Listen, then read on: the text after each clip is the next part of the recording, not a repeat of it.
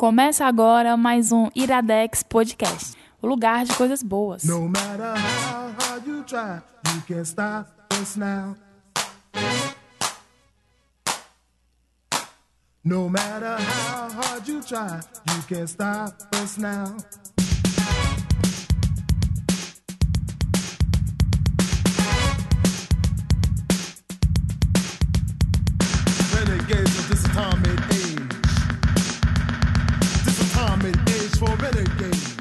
Está começando mais um Iradex Podcast. Caio Anso, feliz 2017.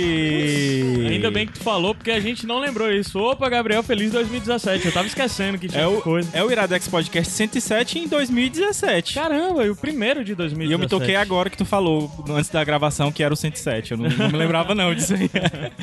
Apresenta logo os convidados, que eu acho que a gente ficou muito sem graça das outras vezes. Ah, é? A gente demora muito pra apresentar quem é que tá aqui. Os convidados hoje a gente tem aqui o Renan Fernandes, Opa, novamente. estou vivo. 2017. Sobreviveu. eu queria dizer que eu estou vivo, então mandar aí um chupa pra o apresentador lá de programa policial de Alagoas, que eu não sei o nome por, por ele ser tão irrelevante. Meu Deus. Ah, o cara quer atacar a, né? A galera do bem aí, esquadrilha da fumaça, mas merece, né? Ele não disse qual Natal, né? Pode ser no Não, próximo. ele disse que era esse porque ele disse assim: faltam dois dias. Ele disse assim, vai ser antes do Natal. Aí ele disse assim, aí antes, dois dias antes do Natal, ele disse só faltam dois dias. Então era o desse ano, né? Era o desse ano. E aí ele falou que não, é até o final do ano, né? Que, nessa semana. Então, Eu não vou ter que linkar isso não, né? Porque eu não tenho a menor ideia do que ele tá falando. Caramba, tu nunca viu isso. tu nunca Não, viu isso? Ele- Não, nunca Mas, de volta, uma pessoa que as pessoas sempre pedem, porque sempre faz sucesso em suas participações aqui. Verdade. Nós gostamos muito. Que vi. homem. Tem um fã-clube. Lucas Aquino. Opa, bom tá de volta aqui. Quem é que tá, tá? Lucas aqui no No- Iradex exa-. Podcast 107. Sabia Nunca foi feita, nunca foi feita essa. né? Nunca, nunca. Ninguém fez essa, né? Essa- Eu já vou começar pedindo pro Renan tirar o anel do dedo, porque fica batendo no microfone e dá estalo. Tirou o anel, Renan. Ok, tirei Pronto, o anel. pronto, tirou. Tomara que eu não perca, né, o E anel. Caio, antes, por que, que esses bonitos rapazes estão aqui conosco, com a gente? Estão aqui com a gente hoje. Falou conosco. Droga. É um caso perdido já.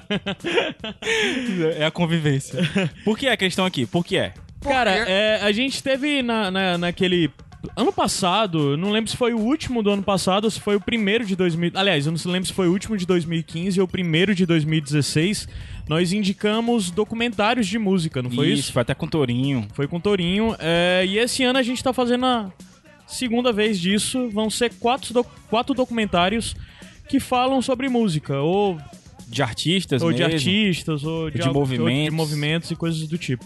E a gente trouxe esses dois rapazes entendedores de música pra ajudar aí a gente. É, a gente, no caso, trouxe. pessoa no meu caso, lugar, a gente então? trouxe o Lucas e trouxe o Renan, porque. Né? Porque, assim, ah, Porque ele, tinha que, porque ele tinha que trazer. Torinho não dá certo, tá aí com filho pequeno É. e tal. Ah, cara, que legal. Eu lembrei agora que quando a gente foi gravar o outro programa, foi o dia que a gente ficou sabendo que o, que o Torinho ia ser pai. Ah, Olha, foi? que a Marina cara? tava grávida. Foi mesmo, Foi, foi foi no mesmo, dia verdade. que a gente ficou sabendo. Enfim, é, o que, é que a gente tem mesmo para falar? Assim, sim, agradecimentos. Temos agradecimentos a fazer. Além, a, além de agradecer ao Papai do Céu, porque a gente conseguiu chegar vivo e, e alguém acho que morreu agora. Adiar. É.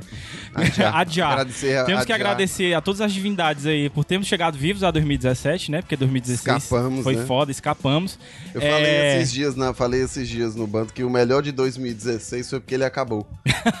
Não, cara, 2016 foi um ano bom. A gente já falou disso no, no, no é, Iradex Massalô, no Iradex 106. Sempre rendem muitas piadas o fato de você ficar falando que o ano foi ruim e tal, né? Porque a piada sempre tá, tá nisso, né? Tá, às vezes tá na coisa ruim, né? E você brincar com, com o ruim. Mas não o é que, é um o sem que fim, já passou. É. é. exatamente, não é um sem fim. Então a gente tem que agradecer algumas pessoas, é, especificamente, né? Como a gente falou no programa passado, agora em dezembro a gente teve a volta do blog do Iradex, então teve muitos textos encabeçados aí pelo Gustavo Mociaro, que, que levou aí o, o projeto, ressuscitou o projeto, né? Do Fez, Contos Iradex. fez- ele fez literalmente uma, uma, uma respiração boca a boca, né? Foi, cara. Foi uma ressuscitação mesmo. E agradecer a todo mundo que mandou os contos. Agradecer muito ao JP, que ilustrou os primeiros contos, né? Da E- primeira semana, Isso, né? da primeira semana. E duas pessoas que a gente não citou ainda, mas que a gente tem que agradecer, que ajudaram também e fizeram as ilustrações quando o JP não pôde. Que é o Miguel Silva e o Nicolas D. Muito obrigado aí ao, ao pessoal que ajudou, principalmente também ao Mociaro, assim, que eu acho que se ele não tivesse tido a iniciativa de falar com o pessoal, de concentrar nele os textos, de revisar, eu acho que não teria rolado assim. Foi um fim de ano bem, bem ocupado pra gente. Bem então, conturbado. Obrigado a todo mundo que, que pôde fazer esses textos tão bonitos aí serem publicados. E também agradecer ao PJ. Obrigado a todo mundo que escreveu também, sim, sim, né? é, obrigado. Não, não vai dar pra falar o nome de todo mundo, mas obrigado ao PJ, porque ele fez uma compilação também de todos os. os... A gente fez um, um- um meio que um amigo secreto do bando, né? De indicações. É. E o PJ fez uma compilação e tá o post aqui que a gente vai linkar também. É, então, obrigado ao PJ Do Amigo teve de Roma esse serviço de 2016. corno de fazer essa compilação aí. É, e, a outra, e o outro agradecimento são aos nossos padrinhos Sim. que fizeram uma surpresa pra gente. Tu já ouviu, Gabriel? Ouvi, cara. Ah, ouvi. bom, é porque do jeito que tu é. Sério, eu ouvi, Eu cara. não sei, eu tenho minha dú- minhas dúvidas se ele ouviu. Ah, eu vou ter que dizer, eu vou ter que, eu vou ter que provar fiquei- mesmo. Pro- vou te provar. fiquei muito- eu vou te fiquei- provar. Fiquei muito emocionado. Mas... Eu sei, Então, inclusive, é- eu sei, inclusive, que a Luísa teve que, que fazer o, o dela duas vezes, porque ela falou Feliz 2007 na primeiro, no primeiro áudio Isso dela. aí só quer dizer que você leu as mensagens do grupo, não quer dizer que você ah, ouviu os meu áudios. Deus, cara. Mas sim, é, é, o, o, Mociaro e a Luísa falaram com os padrinhos pra mandar mensagem de áudio pra gente, desejando um feliz ano novo e tudo mais. E eles deram um jeito de encaixar isso no Sem Fim, que foi o, o Sem Fim que saiu antes do Iradex 106, que é o último Sem Fim do ano, que é o maior, o mais, o maior lotado Sem Fim. Que você respeita. você É o maior respeita. lotado que você respeita, sem fim, o maior lotado que você respeita. Então tem meia hora no final só de mensagem dos nossos padrinhos, agradecendo pelo ano e tudo mais. E foi bem emocionante receber essas mensagens, porque Foi, foi inesperado, foi realmente uma surpresa pra gente. Eu achei Então, que... muito obrigado pros padrinhos, porque, assim, aquela velha coisa é o. Se te tem que nomear um grupo mais consistente pela volta do Iradex, nomeia-se os padrinhos, porque sim, eles são responsáveis por isso. E si- sim, e a gente tem que falar de novo ainda o que é o padrinho. Padrinho do é- Iradex, você acredita no nosso projeto, quer nos apoiar, entra em padrim.com.br e contribua com o valor que você puder. Quanto mais você puder contribuir, melhor pra gente. É verdade. E tem faixas de. de é, e dependendo do valor que você contribui, tem faixas de, de contribuição diferente, que você vai ter alguns bônus. E de umas coisas. recompensas também. É, né? a gente tá devendo as novas metas e tá devendo também novas faixas de recompensa, mas É agora em janeiro sai. E muito obrigado, por favor, se você acredita no projeto, contribua com o valor que for. Contribua e lembra de pagar quando chegar o dia. Por favor, inxalá. Isso é inxalá. importante. Isso é importante. Ei, tem mais alguém pra agradecer? Não. Eu tenho uma pergunta pra fazer pra vocês, então. Tá, É o seguinte: se fosse fa- fossem fazer um documentário da vida de vocês, qual a trilha sonora que vocês iam querer? Mas aí eu quero saber só uma banda. Digam uma banda que vocês gostariam que, que tocasse no documentário da vida de vocês. Que, tipo, uma banda pode ser alguém que, tipo, ah, faz a trilha sonora. Faz a trilha sonora. Pronto, sabe? boa. Faz a trilha sonora do meu documentário. Tá. Pronto. Uma banda. Pode ser vivo ou pode ser morto, porque aí isso aqui é, é mesa branca e tal. Então a gente pode contratar aí uns, Caralho, uns médiums. Hã? Pode ser uma pessoa só? Pode ser uma pessoa só, pode ser o que você quiser. Ah, eu vou no David Bowie, que agora a gente, foi o último podcast que. Eu acho que, eu, eu acho que ele vai te dar Caramba. uma porrada. Eu acho que ele vai te dar Roubei uma do Não, porrada. não, não que ele ele, não, não, não.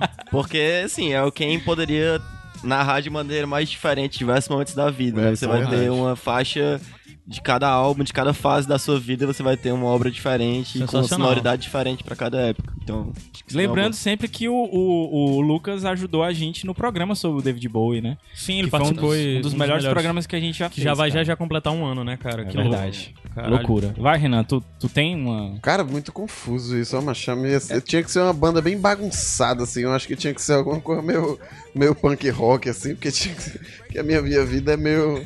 É meio A tua vida é punk rock, né? É, é, então eu nem sei dizer quem é que seria, mas, mas seria mais ou menos nesse estilo. No aí. estilo, né? Pelo menos no estilo. Cara, eu tenho certeza. Eu queria que a- a- o documentário da minha vida, a trilha sonora, fosse feito pelo Falcão, cara. Certeza. Falcão do queria- Rapa. Hã? Não, Do Falcão do Rapa não. Falcão o filósofo. Falcão filósofo. O filósofo, o filósofo do Brega. Com certeza ia ser ele, velho. Com certeza. Até porque ele é, é- ele é multifacetário, né? Exatamente como o Bowie, ele, Ele, é também tipo poderia. boi cearense, é? Hum, hum, Ele chega a se Polêmica, estranho polêmica. Também. Ele che- chega a se vestir também. Nada Também. ver. De onde é que veio isso? Cara, eu escolheria. Talvez o Jonce do, do, do Sigur Ross. Ou então os Cara, caras teu do... documentário ia ser de chorar, viu, mano? Ou então os caras do- Caralho, velho. Fosse de uma banda, eu escolheria o Explosions in the Sky. Não, mas o Caio, tipo, ele falou de duas bandas de post-rock, né? Post-rock é muito comum essa coisa de É, post-rock de- participar de documentário, Por isso né? que eu É. pensei. Tem aquela banda Mogwai que já fez Sim, vários Mogwai já fez, documentários, sim. assim, mesma coisa. É, o nome dessa banda é por causa do, do- É. dos Gremlins, né? Sim, é, é. né? Certo, nós não estamos no sem fim. Então, assim, verdade. nos comentários, diga aí qual seria o artista, a banda que você gostaria que fizesse o- a trilha sonora do documentário da sua vida. Ajuda nós aí. Tá legal, assim, essas perguntas que eu tô fazendo, o pessoal tá interagindo no- no- nos comentários do post. Alguns poucos, mas a gente vai criando, a, gente vai criando a moda daqui pra Interajam frente. mais, principalmente vocês, do Band de Ruma, do grupo dos padrinhos. É, né? leva lá pro post. Leva, Leva- lá pro post. leva lá pro um- post. Ficar um negócio mais democrático. É isso. É isso aí. Vamos subir a música e começar mesmo pra Vamos valer esse. subir. É um programa especial, né? Não deixa é um de ser. especial, o primeiro do ano é um especial sim. Então vamos lá. Sobe a música e a gente volta já. Esse aqui é o Iradex Podcast.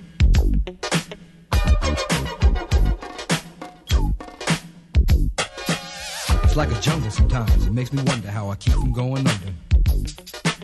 It's like a jungle sometimes. It makes me wonder how I keep from going under.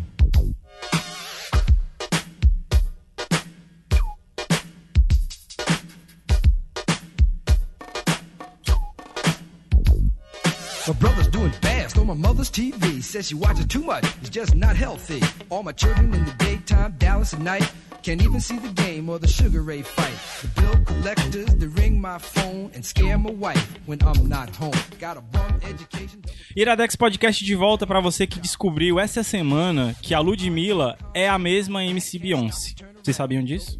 Eu já sabia. Tu eu já sabia? sabia. Eu descobri isso essa semana. Eu não sei nem quem é Ludmilla nem quem é MC Beyoncé, mas eu- essa É a mesma pessoa, Eu- pois é, a mesma Então não pessoa. teve o menor peso pra Mas- ti não, mas eu achei a informação relevante e importante, porque as pessoas ficaram abismadas porque eu não sabia disso. Cara, Então, tem muita Beyoncé no Brasil, né? Não tinha uma ca- cantora de tecnobrega que era Beyoncé do Brasil também? Ah, é, a- aquela lá. É, é- Gabi É a- Amarantos. A Gabi Amarantos. A Gabi Amarantos, A Gabi sim. Amarantos. Sensacional, é. ela se garante. Vocês sabiam que a Gabi Amarantos gosta de death metal? sério? Ela gosta de metal. Eu, eu queria ouvir ela assim. cantando death metal. Eu sei disso porque eu já vi ela numa Campus Party, numa participação da Campus Party. E ela tava no palco com MV Bill e com MC, daí estavam falando de coisa. E ela, uma das coisas que ela falava é que eu gostava muito de metal mesmo. Ela Que citou louco, né? bandas? Citou. É? Citou, cara. Então ela gosta mesmo. Ela gosta. Caio. Anderson, de quem é a primeira indicação dos documentários? Cara, a primeira indicação é minha, né? Olha é aí, isso. que maravilha. Que surpresa. É, é minha. É minha. Um documentário que a gente já citou, inclusive, né, em Iradex. Citamos, a gente citou no. no, no, no- no- É difícil você escrever coisas e, e falar E ao mesmo falar ao tempo. mesmo tempo. Mas- Fala primeiro, filho. A gente citou no, pro- no Iradex, eu não lembro, 102 talvez, que a gente indicou o The Get Down, né? Isso. E, é uma, e o que eu vou indicar hoje se comunica muito com o Get Down. É Netflix também, né? É Netflix também, né? Que é o, a série Hip Hop Evolution. Tu foi o teu bônus track, se não me Foi meu engano. bonus track e durante a indicação do Get Down a gente falou um bocado ainda, assim, e tal. Aham. É, então, o Hip Hop Evolution, eu acho que só eu vi aqui. O quê? Só eu vi o documentário. É, dos que estão gravando, sim. É, vamos lá, tá. Eu já tinha falado um pouco, pra quem já viu, pra, pra quem já ouviu o, o, o Get Down, talvez isso fique até um pouco repetitivo, mas pra quem não viu, é, se você não viu, eu recomendo, até porque é uma série muito boa, eu recomendo que vocês vejam The Get Down. Mas o, o, o Hip Hop Evolution conta a história de um, Da evolução DJ. do hip hop, né? de um DJ, né? Que um cara que é, sei lá, acadêmico, ele estudou hip hop mesmo na faculdade e tudo mais, e decidiu fazer uma viagem através da, da origem do hip hop e sua evolução até meio ali da década de 90. Então o que ele se propõe nesse documentário é, é conhecer as origens, inclusive a parte do que ele desconhecia, de onde que veio e tudo mais. Aí assim, o documentário é bem linear, nos- bem linear temporalmente, sabe? Ele começa a falar quais foram os primeiros movimentos, o como que nasceu o movimento hip hop, quem foram as primeiras pessoas, quem, é, quem influenciou essas primeiras pessoas a fazer, é, a produzir algo em torno disso, né? Cachorro Jonas Latino. É, então, ele guia muito em torno disso, né? De, de quem são as primeiras pessoas e onde essas primeiras pessoas levam. é, e dessas primeiras pessoas levando até tal pessoas, onde essas outras pessoas levam. Então, ele é bem linear nesse sentido. É, logo no começo, no primeiro episódio, a gente vê a. Ah, é uma a- série documental, na verdade. É, né? vale dizer que é uma série documental, quatro episódios de média de 42 minutos. Logo no primeiro episódio, ele vai pro Nova York, que é a origem do hip hop, né? Aquela coisa do final da década de 70 de Nova York, aquele caldeirão efervescente. De um lado tinha o hip hop nascendo, do outro tinha o punk rock, do outro tinha o ápice da disco music, né? É, tudo acontecendo ali em Nova York, ao mesmo tempo que tinha os britânicos chegando em Nova York e. E era lindo Nova York. Em resumo, é isso. Cara, era, o- era o centro de tudo, né? Não só na, na questão da música, né? Sim. Também. Sim, mas é uma coisa que eu ia te perguntar. É, como tu falou, o- o- o- de certa forma o documentário é sobre esse ponto de vista desse estudioso, mas o documentário é de certa forma Ah, esse acadêmico. cara não é só um estudioso, tá? Não, ele, é, bem. ele é um rapper. Ele é. Mas ele, o enfoque do documentário, porque assim no Get Não, Down não, não, não. Eu só falei isso pra dizer, pra, sei lá, pra dizer que o cara tem propriedade tem para interesse falar. em estudar o hip hop como movimento, a, a estrutura linguística em torno da, das rimas e tudo mais, Ah, entendi. a origem e tudo mais, é mais desse, nesse sentido. Mas o, o documentário, ele é bem... Ele é bem leve, porque ele é muito... Parece mesmo um documentário que foi feito assim pra... Que tem o intuito de ser pra TV, sabe? Hum, entendi. Pra, evidente que canal fechado e tal. Mas a estrutura dele, o objetivo principal dele é apresentar Uma parada É, didática. é apresentar essas coisas. Porque assim, é, aqui no Brasil não, né? Mas nos Estados Unidos, hip hop é música mainstream. É a música mais mainstream de todas, na verdade, né? Atualmente. Então, o, o intuito dele no documentário é mostrar para as pessoas como aquilo começou, certo? Entendi. E, e, assim, pra gente, é interessante pra gente entender uma pequena base de como começou e o que é o hip hop. Mas ele também não diz pra gente o que é o hip hop hoje, porque ele fala sobre o hip hop da origem dele, sabe? O documentário é de quando? É desse ano, É desse foi lançado ano. em 2016. Mas, assim, a linha temporal que ele vai, ele, ele traz... vai até metade dos anos 90, mais ou menos. Ah, assim. entendi. Ele foca mesmo até o final dos 80, começam os anos 90 ali, com a coisa do gangsta rap e tudo mais, mas ele não aborda a partir daí.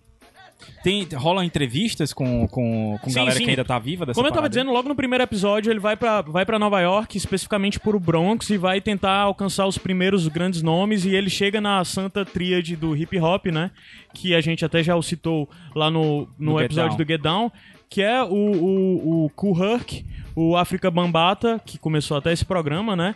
E o Grandmaster Flash, que é, é o DJ, que é até personificado dentro do Get Down, né? Tem um, um ator fazendo o Grandmaster Flash. Tava tocando agora, né? The Message do Grande É, Master The Flash. Message, é. Que Aí... é o primeiro hit da história do hip hop pra É, muitos, e né? é, e é um hit político, né? O primeiro hit político até. É. As pessoas citam muito isso. Então o documentário mostra exatamente isso, sabe? Como que começou o hip hop? Ah, o hip hop começou com os DJs é, de música. De música que não queriam tocar disco music. Então a gente vai tocar música negra, não vai tocar disco music, vamos tocar boogie, vamos tocar soul, vamos tocar funk. E eles começavam a tocar isso. Sendo que, diferente do que era disco music, não era algo elitizado. A disco music, os bailes você tinha que entrar de terno e tudo mais. Isso eles faziam pra periferia. E eles começaram a fazer, e eles notaram, o Kuhar, que foi o cara que notou isso, que tinha o trecho da música que as pessoas mais se animavam, né? Hum, que é o tal do breakdown da música, né? Que até no, no podcast passado eu fiquei falando errado, eu ficava dizendo que era o get down, não, é o breakdown da música. Que, que é, é- é o momento de virada, né? O turn é o ponto alto da música, que tem uma parte instrumental e depois volta a, a parte vocal e tudo mais. E o que o Kuhuk fazia era ficar repetindo em looping o breakdown da música. E isso, Prolongando, né? isso inspirou pessoas a começarem a dançar especificamente aquilo e desenvolverem uma cultura de dança em torno daquilo. Assim nasceu os b-boys, né?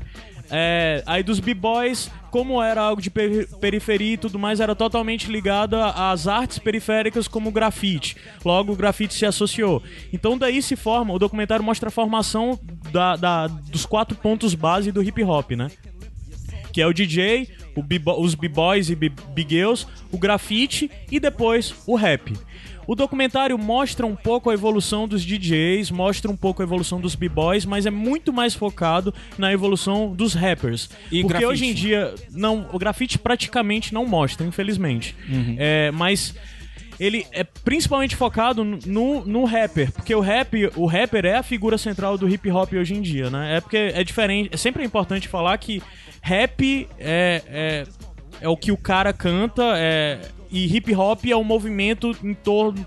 Um movimento Pode, geral. chamar, né? pode chamar de movimento cultural? É a cultura. Sim, sim. É, cultura É, um negócio. Não, o hip hop é um movimento falando, cultural. É uma coisa que, que envolve música, dança, Sim. envolve arte, né? Com grafite. É, não, isso era na sua origem. Hoje em dia o hip hop envolve muito mais coisas, Entendi. sabe? O hip hop é, é, é, é um modo como você vive sua vida, sabe? Pessoas que, que são bem ligadas ao hip hop falam que hip hop não é mais música, não é a mistura mais disso, não. Hip hop é um estilo, de, estilo de vida, vida. Literalmente. Isso não quer dizer de, ah, é escutar essa música. Não, é um modo como você vive. Tanto é que os caras ficam dizendo, ah, fulano de tal já vivia hip hop, antes de hip hop existir, sabe? Ah, então o, o documentário tenta mostrar um pouco dessa construção social do que é o hip hop de fato, como ele começou e por que esses artistas de hip hop têm esse destaque, quem eles começaram a escutar, qual é a origem deles e tudo mais. Cara, é interessante tu falar a questão do elitismo, né? É, tipo, tem uma história clássica sobre o surgimento do hip hop, que muita gente relaciona, né, o surgimento dos primeiros DJs e tudo mais, com o apagão de Nova York nos anos 70. Sim. Eu não sei se tem essa E o história. documentário na fala isso, fala Pronto, isso. É, que é uma história clássica que no apagão teve arrastões, a galera roubava as lojas e tudo mais. E roubaram várias mesas de DJ, de lojas eletrônicas. E essas mesas de DJ que foram roubadas começaram a colar em festas de hip hop e os caras começaram a treinar com essas mesas e tudo mais. Então foi a partir desse apagão e desses assaltos em massa que teve de lojas de eletrônicas que muita gente teve acesso pela primeira vez a um equipamento super caro, né? Que é a mesa de DJ. E a galera começou a fazer hip hop, começou a, a fazer música a partir dessas, desses instrumentos ah, roubados no apagão, né? E foi muito importante pro movimento pra cultura hip hop. É, o que? Puxando O a. pessoal diz que violência não leva a nada, né? Olha. É, olha, Mas na verdade é exatamente isso que até o documentário é muito bem sucedido ao falar, de até dar pra a pessoa que não entende, por exemplo, o que é o gangsta rap e tal, entender porque o documentário mostra que na verdade isso era a única opção que eles tinham, É, sabe? sim. É, inclusive essa coisa de roubar pra poder fazer música, de roubar pra fazer arte, de subverter inclusive a função do- da criminalidade. Que, que o hip hop fez isso. né? Tu ia falar alguma coisa, assim, Lucas? É, tipo, é, nesse- aí, puxando um pouco nisso que o Caio falou, assim, o hip hop ele surge no entre anos 70 e 80, que é onde, assim, você tem a maior rede, tipo, é uma época onde se desmonta a rede de Estado Social norte-americano também. Uhum. E é a época que, tipo, começa a se encarcerar cada vez mais a população negra, a época da guerra às drogas, da A gente falou na 13 terceira emenda, se não me engano. E pronto, esse- o documentário da Semana Cerimônia, né, da Ava, Ava DuVernay, tá- fala muito sobre isso, que o desmonte do Estado Social norte-americano, das políticas sociais, do aumento do encarceramento e tudo mais, e da exclusão da comunidade negra. E aí faz muito sentido que essa cultura é muito especial da comunidade negra e também uma cultura, tipo, que muitas vezes puxa assuntos como criminalidade, como exclusão e tudo mais, tenha surgido porque foi uma época onde a comunidade negra foi muito perseguida, né? E a arte, por meio do hip hop, do grafite, enfim, foi a, a maneira que muitos acharam para poder se expressar essa revolta, né? E essa relação, às vezes, até com, tipo, de, com a exclusão e com o sistema carcerário, assim, você tem várias músicas de caras como Tupac ou o Big, né, que falam muito sobre essas questões de, de- da vida com a criminalidade, né? Ah, Isso começou com o Niggers with Attitude, né? O NWA, eu acho, É. né? E foi o E o, primeiro. e o NWA é um dos personagens bem retratados. O, N, a- o grupo NWA é um personagem bem retratado dentro do documentário. Porque tanto até pré, o que veio antes dele com Public Enemy, da Sim. coisa de, de, de, de levantar-se diante da, da- do status quo, né? E, e, e a coisa. Antes disso mesmo, na verdade, é interessante porque ele conta a história sobre a formação do orgulho negro é, nos Estados Unidos que passou a existir dentro de Nova York, dentro dessas pessoas mesmo de periferia e tudo mais, que de certa forma não tinham acesso àquele discurso, é, sei lá, do, da, dos movimentos. Como é o nome dos movimentos sociais que tiveram do Martin Luther Movimento King? por direitos civis, né? É, os movi é, o, os o, direitos e o pessoal dos direitos civis, é, a periferia, de certa forma, não tinha tanto acesso a esse discurso, porque, de certa forma, era um discurso. Talvez não seja a palavra pra isso, mas elitizado, né? É, eram de pessoas mais estudadas, com, com, com a maior base e tudo mais. E o hip hop vem de, de uma forma pra procurar de vez, tornar mais. eh, tornar esse discurso de, de orgulho negro, de orgulho de comunidade, orgulho de gueto, algo de massa. Inclusive ana- é, associando isso ao a próprias, às próprias origens africanas, né? Que é o que o África Bambata fez. E depois ele também retrata a questão de como o hip hop foi feito dentro das periferias como uma das como um meio de pacificação entre gangues, né? Que tanto Kuhurk como África Bambata tiveram movimentos de comunicar com- de se comunicarem com as gangues e fazer com que essas pessoas que antes eram simplesmente pessoas de gangues que estavam matando umas às outras fossem para o baile e passassem a disputar através da arte, ou através de grupos de b-boy, ou através de grupos de, de, de, de rap mesmo, com, com DJs e com os MCs, né? Então ele faz essa construção que chega até o momento onde ele mostra que, apesar de tudo isso, a periferia continuou sendo periferia. E, e, ele te dá uma noção do que é o gangsta rap, do que foi o Public Enemy, do que foi o NWA e o que abriu as portas depois pra coisas como mesmo o Tupac, Big e, daí se segue pro que a gente tem hoje em dia. Uma coisa que eu ia te perguntar, cara, tu falou que o documentário, de certa forma, é linear, mas como eles são quatro partes, de certa ele, ele separa alguma coisa, tipo, tem temas pra cada uma dessas partes específicos ou não? É como se fosse só um documentáriozão que foi dividido. Tem, tem. Ele tem, ele tem. Os episódios são até nomeados, sabe? Por exemplo, no primeiro episódio, deixa eu ver. O primeiro episódio é os alicerces, o segundo é do underground a rádio, é, o terceiro é o New Guard. E o quinto é. oh, desculpa. E o quarto é falando sobre o gangsta rap, né? Ah, entendi. Aí, quando ele fa- tá falando, por exemplo, no- nos primeiros episódios do Alicerce, ele tá falando dos Das alicerces bases, mesmo. né? Porque ele começa a falar desses três caras, né? O Kuhurk, o, o, o Bambata. África Bambata e o Grandmaster Flash. E aí os caras começam a apontar de o que eles fizeram. Ah, eu fazia isso. Aí vem outro atrás e diz, eu comecei a fazer isso. Ah, eu fazia isso porque eu via fulano de tal. E daí eles começam a linkar a história do negro é, até mesmo a, a posição do mestre de cerimônias. Que eles provam que é natural. É natural, culturalmente falando, para os negros a coisa de rimar, de falar rimando. Porque ele começa a falar que é o que o, o Muhammad Ali fazia. É o que é, vários outros caras que eram mestres de cerimônias em bailes e coisas do tipo, enquanto o DJ tava tocando, o cara que ia comunicar com a galera, ele começava a rimar, ele começava a falar rimado. O- é, antes mesmo disso, os, os cantores de gospel, Sim. que eles falavam mais no próximo do spoken word, né? Que é a coisa de rimas curtas e tal, de 4x4. E ele começa a apontar como, de certa forma, fazer rap, rimar, é natural. É natural pro negro, sabe? Sempre foi culturalmente natural. Aí daí vem todas as coisas, inclusive, que começam a. O documentário apresenta pontos de vista diferentes. Porque começa a falar que o primeiro grande a fazer isso foi o DJ Hollywood, que era um cara da disco music. Que era essa coisa de só podia entrar no baile dele se você tivesse de terno e tudo mais. Enquanto a galera do hip hop diz que não, porque ele vem de um movimento de elite, que era a disco music, e o hip hop vem da negação da disco music, apesar de serem movimentos próximos e tudo mais. Aí é, é interessante essa construção de mostrar as origens de fato, quem foram os primeiros ou quem não foram os primeiros. Esse o primeiro episódio fala isso. O segundo episódio fala sobre como a coisa passou a despertar interesse. Que do nada radialistas começaram a descobrir e o hip hop deixa de ser um movimento de gueto para se tornar um movimento, começar a ser um movimento comercial. Nada nem perto do que é hoje em dia, né?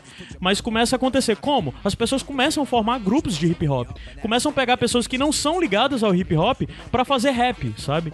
É, Fala de isso- relação com, com gravadoras. Sim, exato. Fala de relação com gravadora, de como eles sabotaram o sistema das gravadoras ou como a gravadora sabotou o sistema deles em outros momentos.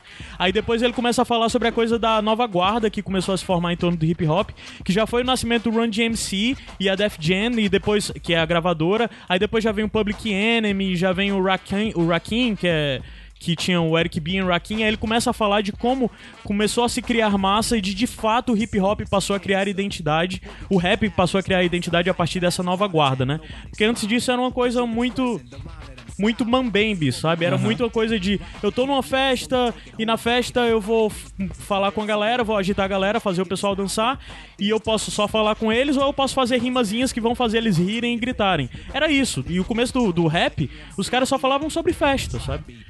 Quando eles começaram a falar sobre um contexto político, já foi tipo no começo da década de 80 mesmo, que foi até o The Message lá do, do Grandmaster Flash que o Grandmaster Flash era um DJ super conhecido que não sabia rimar. Então ele arrumou um grupo de pessoas, grupo de amigos que sempre estavam acompanhando e formou o Furious Five.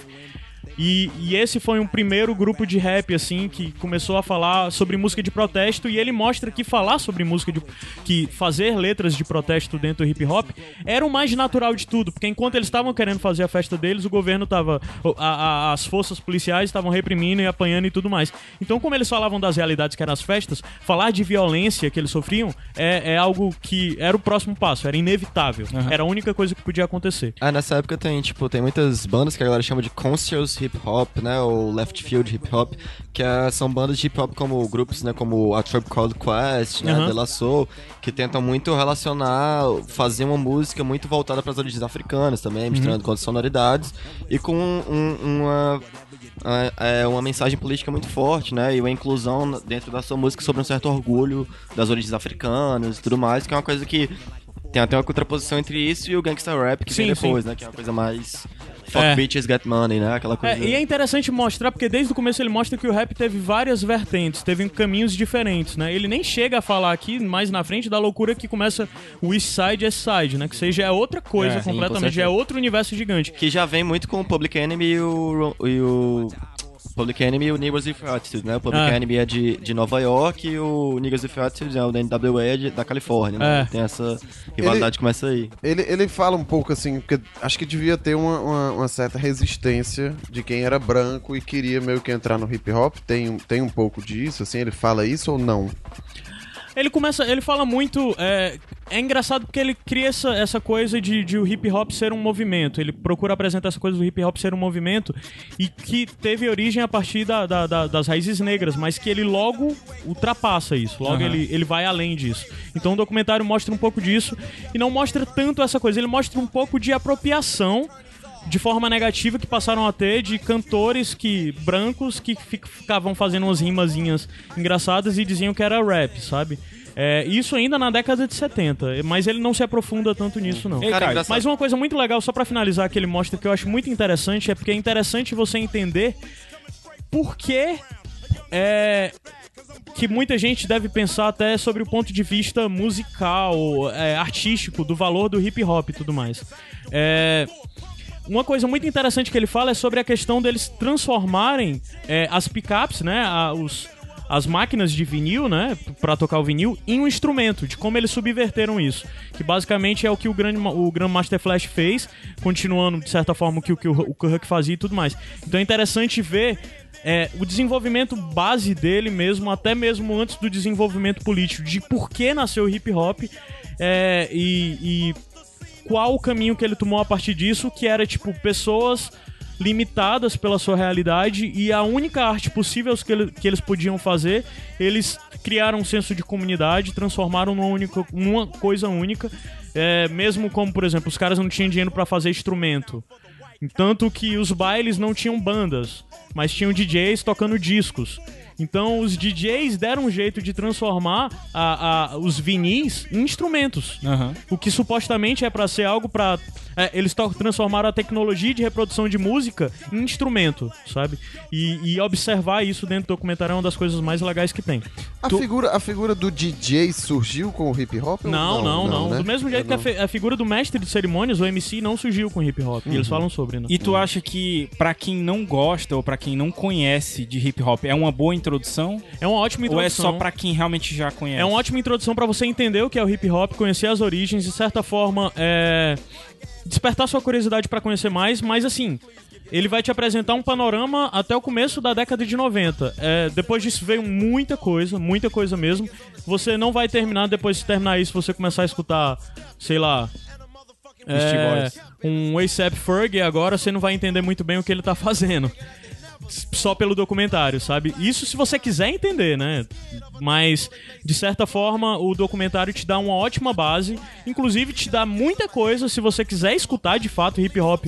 Só nessas primeiras A- décadas que, o- que o documentário apresenta já tem coisa pra caramba. Tem muita pra tu passar música, muito então. anos, muitos anos aí escutando. Sim, tem muita Cara, coisa. é, falando uma coisa só que tava falando dos artistas brancos, né? Uma coisa que é curiosa também nessa história de origem do hip hop é como alguns artistas brancos também ajudaram, certo sentido. Que uma, uma artista branca muito famosa é a Debbie Harry, do Blonde. Sim. Que ela chegou a levar, né, artistas de hip hop pra TV. E ele também fala sobre isso, do papel da Debbie Harris dentro do coisa. Do mesmo jeito que ele depois falam sobre o Beast Boys e a função dos Beast Boys, junto com o Def Jam, a gravadora conservadora. Com certeza. Pra, pra- então, de certa forma, não tem tanto essa coisa do discurso. Eles têm contra o discurso, contra o uso comercial, né? de apropriação, exato. É, e o, o próprio The Clash também foi outra banda que quando foi pra Nova York chamou o Public Enemy pra abrir alguns shows, isso na época, enfim, no surgimento ainda do hip hop, quando não era tão popular. E é bacana é que essas bandas tiveram muito isso, assim, mas, mas hoje em dia, né, é, tá tendo muito essa moda de resgate do hip hop, né, você vê The Get Down, né, você tem cada vez mais é, essa... É, é, produtos culturais explorando e buscando, tipo, resgatar E artistas, do vários artistas modernos se posicionando, falando sobre o hip hop ter que voltar mais próximo do que era. Exatamente. Inclusive em questão de beat, de batidas, né, e tudo mais. Exatamente, essa retomada, assim, no começo do hip hop, né, esse resgate das origens históricas, é muito bacana porque é uma coisa que se esquece mesmo, assim. Porque hoje em dia, como tu falou, né, é o gênero mais mainstream que se tem, tipo, Kanye West, Drake, esses caras são, tipo, sempre no topo das paradas e tal. Uhum. Sendo que, assim, a gente muitas vezes não lembra e não sabe quem foram os caras que estavam lá. a E hoje em dia existe, por exemplo, é, e isso aconteceu com outros gêneros, de certo modo, né? Tipo, o rock começou por pessoas negras, pela comunidade negra, e Aham. depois se perdeu, tipo, ninguém... Os caras que começaram tudo isso acabaram sendo desvalorizados, mesma coisa pro blues, né? Robert Johnson. Enfim, Aham. muitos caras que começaram gêneros musicais ultra populares nos Estados Unidos, né? Vendo da comunidade negra, eram pessoas excluídas e tudo mais, e foram completamente esquecidas a partir da, da mainstreamização desses gêneros, né? Os gêneros foram se popularizando e essa galera foi esquecida. E só pra puxar uma sardinha um pouco pra mim o campo, assim, é, tem, nesse, nesse, tem, nesse, nessa moda um pouco assim, que tem um- uma obra muito bacana, foi aplicada no Brasil esse ano, é Genealogia Hip Hop, que é quadrinho que O PJ chama... indicou num A bônus track. Pro- pois é, é, é, nos Estados Unidos é Hip Hop Family Tree, né? Foi publicado aqui pela Veneta, de um cara chamado Ed Pisco, que é obcecado por hip hop e faz toda essa retomada, assim, de ti- através de, tipo, de uma página, cada página conta um pouco da história do hip hop. E é, cara, sensacional, assim, pra quem quer saber um pouco mais se aprofundar sobre a história do hip hop. Então tá aí, você quiser conhecer um pouco de hip hop também, vê aí Hip Hop Revolution, né? Evolution. Evolution, desculpa. Hip Hop Evolution, tá no Netflix. E Quatro episódios, é uma série original do Netflix, Isso. quatro episódios, 42 minutos. Cara, assim, eu te recomendo, tá curioso, não sabe se vai gostar, vê o primeiro episódio. Se você não gostar, não precisa ver o resto. É. Porque eu acho que você vai gostar. Do já, tem uma, já, já dá pra gostar. ter uma base, né? E Sim, escuta sim. também o programa que a gente falou de The Get Down, a série. Sim. Tá linkado aí pra vocês depois assistirem a série também, certo? Então Certo. vamos subir a música? Vamos subir a música e a gente volta depois com a segunda indicação que é do Renan. Renan, o que é que é esse aqui? Isso aqui é o Iradex Podcast. Aí, aprendeu. Gotta pay to get song on the radio. Really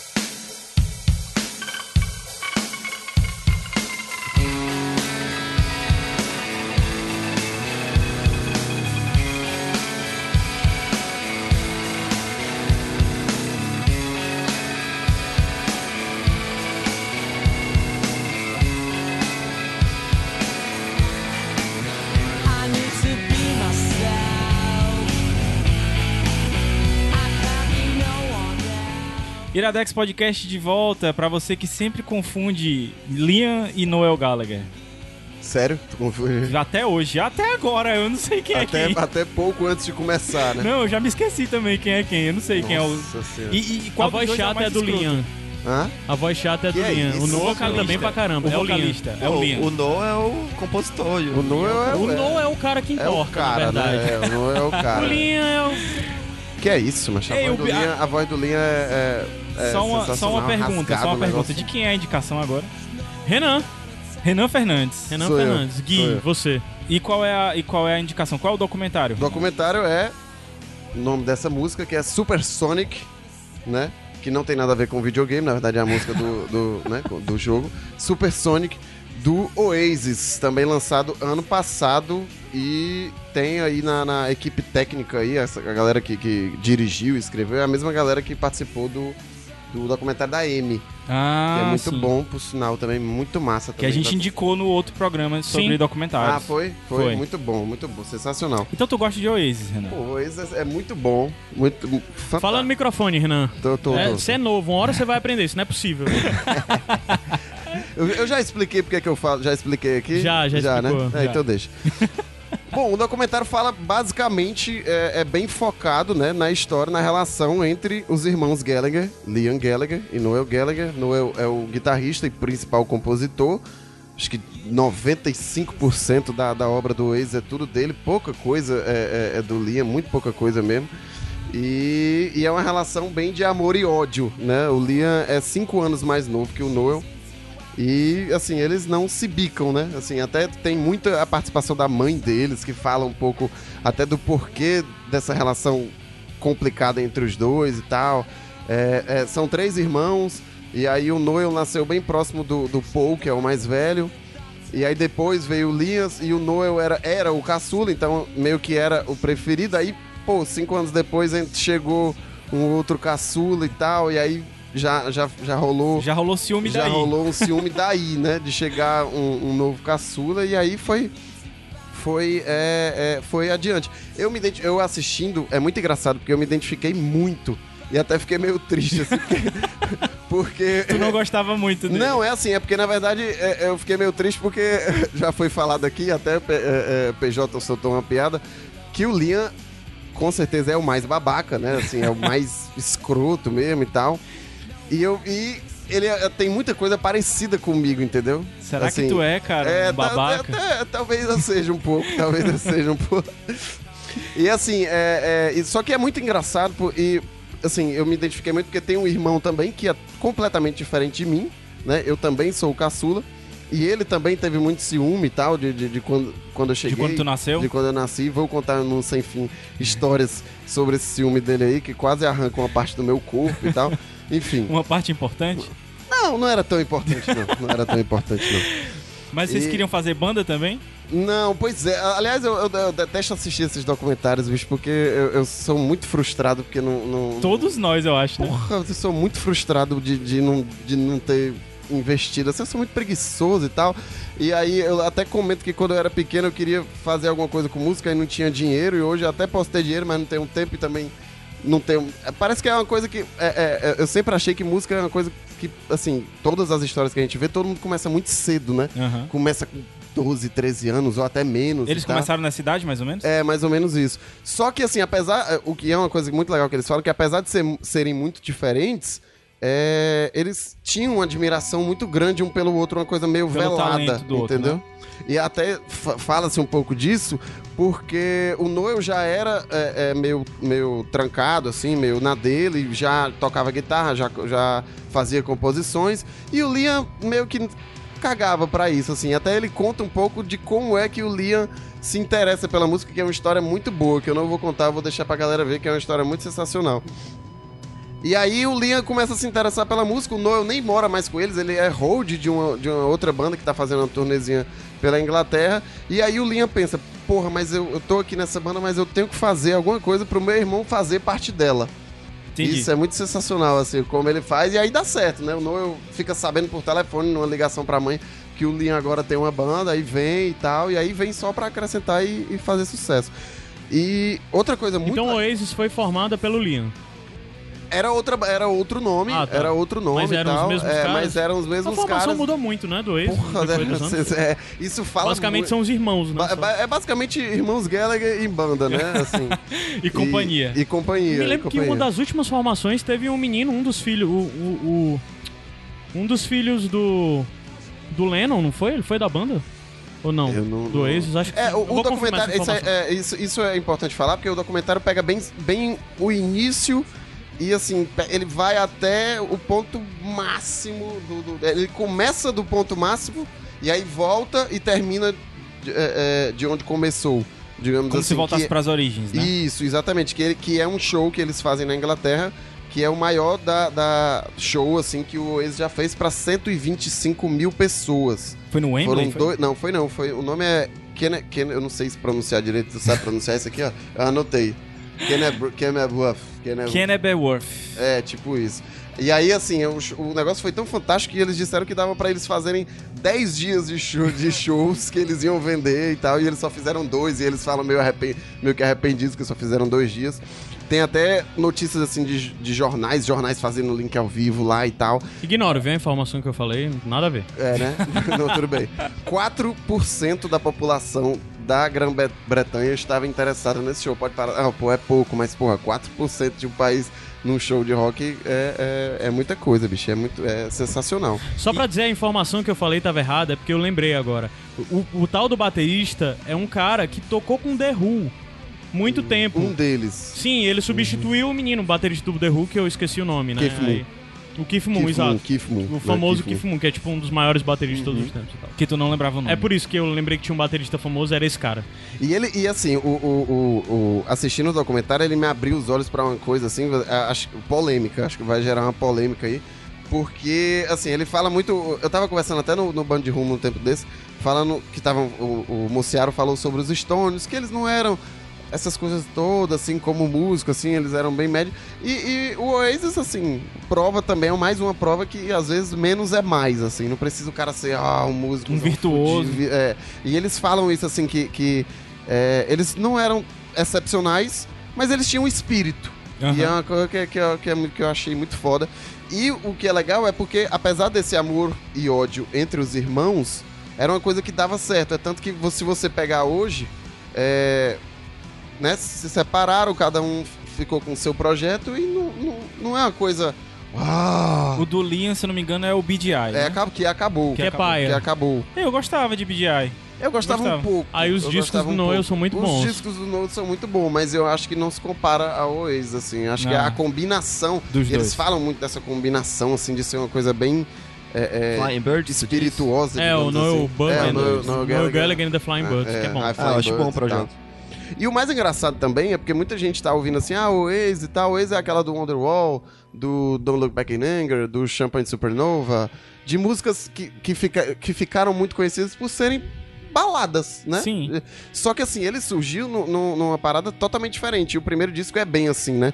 É, é tanto que o, o cara que descobriu eles fala muito que eles eram até meio punk, como se eles fossem Ah, meio entendi. punk. Tipo, é, é- Eles tiveram um começo, de certa forma, um pouco mais pesado. isso, que era uma coisa mais pesada e até se falava muito isso na época, que eles ao vivo eram muito melhores, entendeu? Porque eles eram mais enérgicos, assim, era um Mas negócio... eles, eles sempre quiseram parecer os Beatles? Eles- sempre, eles fizeram sempre, o caminho inverso dos sempre. Beatles, então. É, Os Beatles exatamente. começaram mais rock é, foram mais pesados. Isso, exatamente. Eles acabaram fazendo o- o- uma coisa a- ao contrário. É, O, o Oasis, muito também se falou que assim, o, o, o- motivo do sucesso do, do Oasis é porque eles sempre foram muito envolvidos com polêmicas, né? Assim, Aham. Eles Eu sempre que, falaram muita Se coisa, você né? parar pra pensar, o pessoal fala, ah, o Oasis imita os Beatles. Cara, no máximo que eles referenciavam era no visual, porque... Sim, não, mas eu tava É. falando era do, é do visual mesmo que eu tava falando. É, mas assim, era. Se tu for falar. Eu acho meio bobo esse negócio. Ah, o Oasis imita o Beatles. For ver, então, o, sei lá. é, 80% das bandas britânicas imitavam os Beatles. Eles não estavam imitando os É. Beatles, eles estavam sendo britânicos. É, exatamente. É, Mas, tipo mas é isso. porque no caso do eles, eles realmente são obcecados, né? É, São, não, eu. Não, e eles fizeram disso. questão de tornar De- isso sim. uma polêmica Sim, pública sim, e de sim. alimentar. Eles porque- alimentaram isso, eles É, que eles chegaram a dizer que, que eles eram, tipo, a, é, depois, a segunda melhor banda do- de todos os tempos e tal. Essas coisas, assim. Altas entrevistas, é, é, é, eles diziam assim, qual é a melhor banda do mundo? Oasis. né, na atualidade, Oasis. É a segunda melhor. O cover do Oasis. é, eles... Ah, essa é famosa. É, essa é famosa. Não, teve um- várias histórias. A polêmica ajudou muito, né? A banda, tipo Sim, assim, demais. teve aquela história Eles clássica que foram eles terminaram a turnê porque um deu um soco no outro, né? Aí Sim, se o próprio turnê, fim, né? O então. próprio fim da banda foi. foi A banda de acabou briga. quando? A ban- A banda acabou em 2009.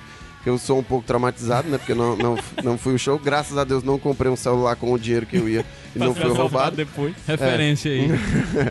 Mas a, a- banda acabou e aí o, o, o Liam quebrou a, a, a guitarra favorita do Noel, assim, É. entendeu? Antes de um show em Paris. Então foi. foi Ah, tem o acústico MTV do Oasis que o Liam não desceu. não desceu. Quem tocou o show inteiro, quem cantou foi o Noel. E o Noel canta muito melhor do que o Liam. Eu não, Não acho, entendo, não cara, por que, acho, que o não Noel acho. deu tanto palanque Eu pro irmão rolar dele, briga agora aqui, depois dessa não- informação. Não, não, não sei, não, é, é tipo, não, é- eu acho a voz. É engraçado que tem, tem o Noel tocando, tocando e tal, lá embaixo, aí lá E em cima você vê o no- nas arquibancadas bebendo uísque. Bebendo não uísque. participou do show. Bicho é um E, uma- e- e né? fala-se um pouco disso também, que ele fala um pouco assim, que isso surgiu um pouco porque ele sumia. o Liam tava fazendo um show e faltava, tipo assim, mó tempão pra terminar e ele sumia. E aí o Noel dizia assim, gente, ó, eu vou ter que cantar aqui. e aí ele começava a cantar, entendeu? Assim, e, e- e aí o Linha depois meio que se mostra é, incomodado com isso, entendeu? Porra, ele compõe, ele vai cantar, eu vou fazer o quê? Entendeu? tipo assim, é muito. É muito Vai, louco. vai dar ibope pra, pra É, banda com as tipo, polêmicas, né? É, ele, e esses ibops já vinham, assim, eles mostram um pouco do início, assim, da, da, da banda, já vinha eles fazendo shows pequenos. Cara. E aí ele ficava brigando com a galera, mas a galera rebolava sapato nele e ele parava assim, ó, eu não vim pra essa porra aqui que é pra poder vocês jogarem as coisas em mim não e tal, não sei o quê. Ele ficava discutindo com a banda e isso era uma coisa que dava ibope pra banda, Pro entendeu? próximo show, né? É. Eles são de periferia, assim, cresceram Eles como- são, eles são de Manchester, né? Aham. São torcedores do, do Manchester City, né? Tenho muita vontade de. Mas, Aliás, tipo, é porque esse comportamento é muito aquele comportamento dos marginais. É, não, mas né? eles eram do, do- assim, eles eram De time, é, hooligan e o caralho a quatro. É, é, por sinal, é, tem uma hora que pergunta se eles eram hooligans. Fala de, de confusões que eles se envolveram com torcidas de outros times. Mostra uma gravação, eles na gravação do, do, do what- o Morning Glory. Tipo, eles param pra ir assistir e tal, assim, um jogo e tal. Não, Mostra eles Eu jogando. assisto muito a Premier League, sempre tem, tem tipo, eu passo na plateia e tá lá o Noah Gallagher, sabe? Tipo, ele tá sempre No, assistindo. no, jogos. na- na- no, no- no documentário fala que ele começa a fazer parte do time, assim, ele começa a entrar na diretoria do time a botar dinheiro, entendeu? Assim, claro, não chega a ser os shakes que tem hoje, né, bancando o Manchester City, mas ele, ele entrou bancando dinheiro. E aí tem altas, quando a última vez que o City foi campeão da, da, da Premier League, tá lá, tá lá cada um num camarote separado, que eles já estavam brigados. Mas cada um lá comemorando e tal, é... é... Renan, uma coisa que eu ia te perguntar. É, tu falou no começo que é é a mesma equipe técnica e tal do documentário da Amy. No documentário da Amy, eu lembro que a gente falou muito que a música era um personagem que, inclusive, ficava aparecendo as letras, assim. Sim, sim. Isso sim, tem sim. nesse documentário Tem, também? tem, certa até forma? porque fala um pouco dessa. O Caio perguntou se eles eram pobres, né? O primeiro, primeiro já tocou aí, o primeiro single deles, que era é, Bring It On Down, né? Bring It On Down, que fala um pouco disso, por isso que o cara fala é, é, é, que eles eram meio punks, porque ele fala é, um pouco da, da, da origem deles, né? E uma coisa que eu, que eu vi que eu achei, assim, que acho que antigamente tinha um- uma magia maior nessa questão da música, porque era bem mais difícil da- de uma banda ser descoberta. Hoje em dia, com a internet e tal, é bem mais fácil você divulgar o seu trabalho. Ainda Então- é difícil, mas Ainda é mais difícil, fácil mas é bem antes. mais simples do que antigamente. Tanto que eles foram, eles é, contam um pouco como é que eles conseguiram o primeiro contrato, que foi porque eles fizeram uma viagem com outro grupo e aí tocaram lá poucas músicas e tal, e, e eram poucas pessoas, poucos aplausos, mas uma pessoa viu, gostou e aí, pô, esses caras são foda. E aí foi, foi adiante. Então, assim, é- é, isso, é, isso é muito legal, assim, essa diferença. Essa diferença, assim, né? Do. do, do, do- de, de fazer música na época era bem mais complicado, né? E aí tem até uma homenagem que eu, que eu separei aqui, que, porque. É, Ah, só, só uma última pergunta. Eles cobrem todo o período da banda? não, só até 96. Ah, é só tá. de 91 Até esse show, É né? só o show até mais. esse show que foi no dia 10 de agosto de 96, foi o maior show que o Oasis já, já que é o fez. auge do assim. Britpop também, né? Do- É, que é, É, o o auge auge da- do Britpop, exatamente, que é o, o, o auge do, do Britpop. E. O que é que tu ia perguntar, Caio? Não, era É, isso. não, era Ah. isso, era basicamente isso, e até o final. Mas aí é legal, porque ele fala assim, desde o início já se falava que essa banda vai acabar, pô, assim, é, é, o, o- a magia da banda é essa, essa coisa entre os irmãos, é o que levou ela pro, pro auge e é o que, que derrubou, né? Já fala assim, acabou. Ele nem termina, né, assim, dizendo, ah, acabou em tal ano. Você meio que já sabe, né? Mas é, é, já fica lá, assim, ó, porra, isso não é uma coisa antiga, não é de, de agora, digamos, 2009, que eles brigam, né? É uma coisa desde sempre. E aí é por isso que vai acabar. É tipo mais ou menos assim, entendeu? O Renan tava falando do show lá com 120 mil pessoas e tal. 125. 125 mil pessoas. Ah, e tipo assim, é uma questão da dimensão também do gênero do Britpop na época, né? Que tipo assim, não foi só o Oasis, né? O Oasis era o mais popular, mas tinha Blur também, né? Que até que Sim, rivalidade, a rixa né? maior, Era né? antítese, né? É, Era- É, é a rixa maior. Que o. Caio, daqui a pouco o Caio vai dizer que o Blur é melhor do que o Oasis. Daqui a pouco ele vai já dizer isso. É, eu gosto Cara, mais de Blur. eu, eu mas- prefiro, eu prefiro o Blur também. Cara, eu vou dizer que eu prefiro o Blur também. Caralho, meu. Tá na minoria aqui. Sério, velho. Tô nem acreditando. Não, mas assim, todas as bandas são, tipo, do Britpop tem muita coisa boa, né? Stone Roses começa, né? Sim, 87, Stone por ali, Roses, né? sensacional. Aí depois a galera segue ali, o Oasis é tipo muito bom também, mas assim, é impressionante como um gênero, né, tipo, surgiu assim esse movimento grande pra caramba. Foi a última invasão britânica, né, assim, Aham. que tipo, realmente vendeu pra caramba, todo- as bandas fizeram sucesso tipo duradouro mesmo. Se Depois disso, eu acho que a banda britânica de maior sucesso assim é tipo, sei lá, Radiohead é dessa época também, né, mas assim, É. nunca teve foi sempre um patinho feio assim, diferente do Britpop, Por né? causa do Tony York, né? É, Um e- patinho é feio creepy. mesmo. É. Eu arrisco dizer que talvez, mas posso ser que também esteja falando besteira depois deles, mas acho que nem se compara ao tamanho assim, tenha sido o Arctic Monkeys com o AM. Exatamente, Arctic Que Monkeys foi a ganharam- única banda britânica depois do Britpop que eu acho que realmente fez Verdade, mais. É, verdade. que aí Depois teve de, um pouquinho Oasis, do né? Libertines, o Libertines, só que foi tão meteórico o Libertines, porque É. o Libertines veio, assim, começou o indie ali nos anos 2000, aí veio o Strokes nos Estados Unidos, e o Libertines é, É, é, o Libertines era quase que a resposta é aos a Strokes, resposta, né? isso, a resposta aos britânica. Strokes, mas aí foi rápido, né, e tal, não sei o que, e aí acho que, que o Arctic Monkeys A aqui... gente tava falando no começo que o Gabriel não gosta de Nirvana, né? Que o Britpop na época também, junto com o Grunge, foram talvez os últimos. Sei lá, tipo, foi os últimos momentos de rock. Teve um indie rock depois, Sim, claro. do mas, rock assim, ser foi- mainstream de é, verdade. Exatamente. né? É, de- é, e eles depois, falam assim, um pouco né? disso, assim, tipo, o Oasis foi, eles falam, batendo no peito, né, tipo, o Oasis foi a última grande... Eles acham que o grande rock banda. morreu com eles?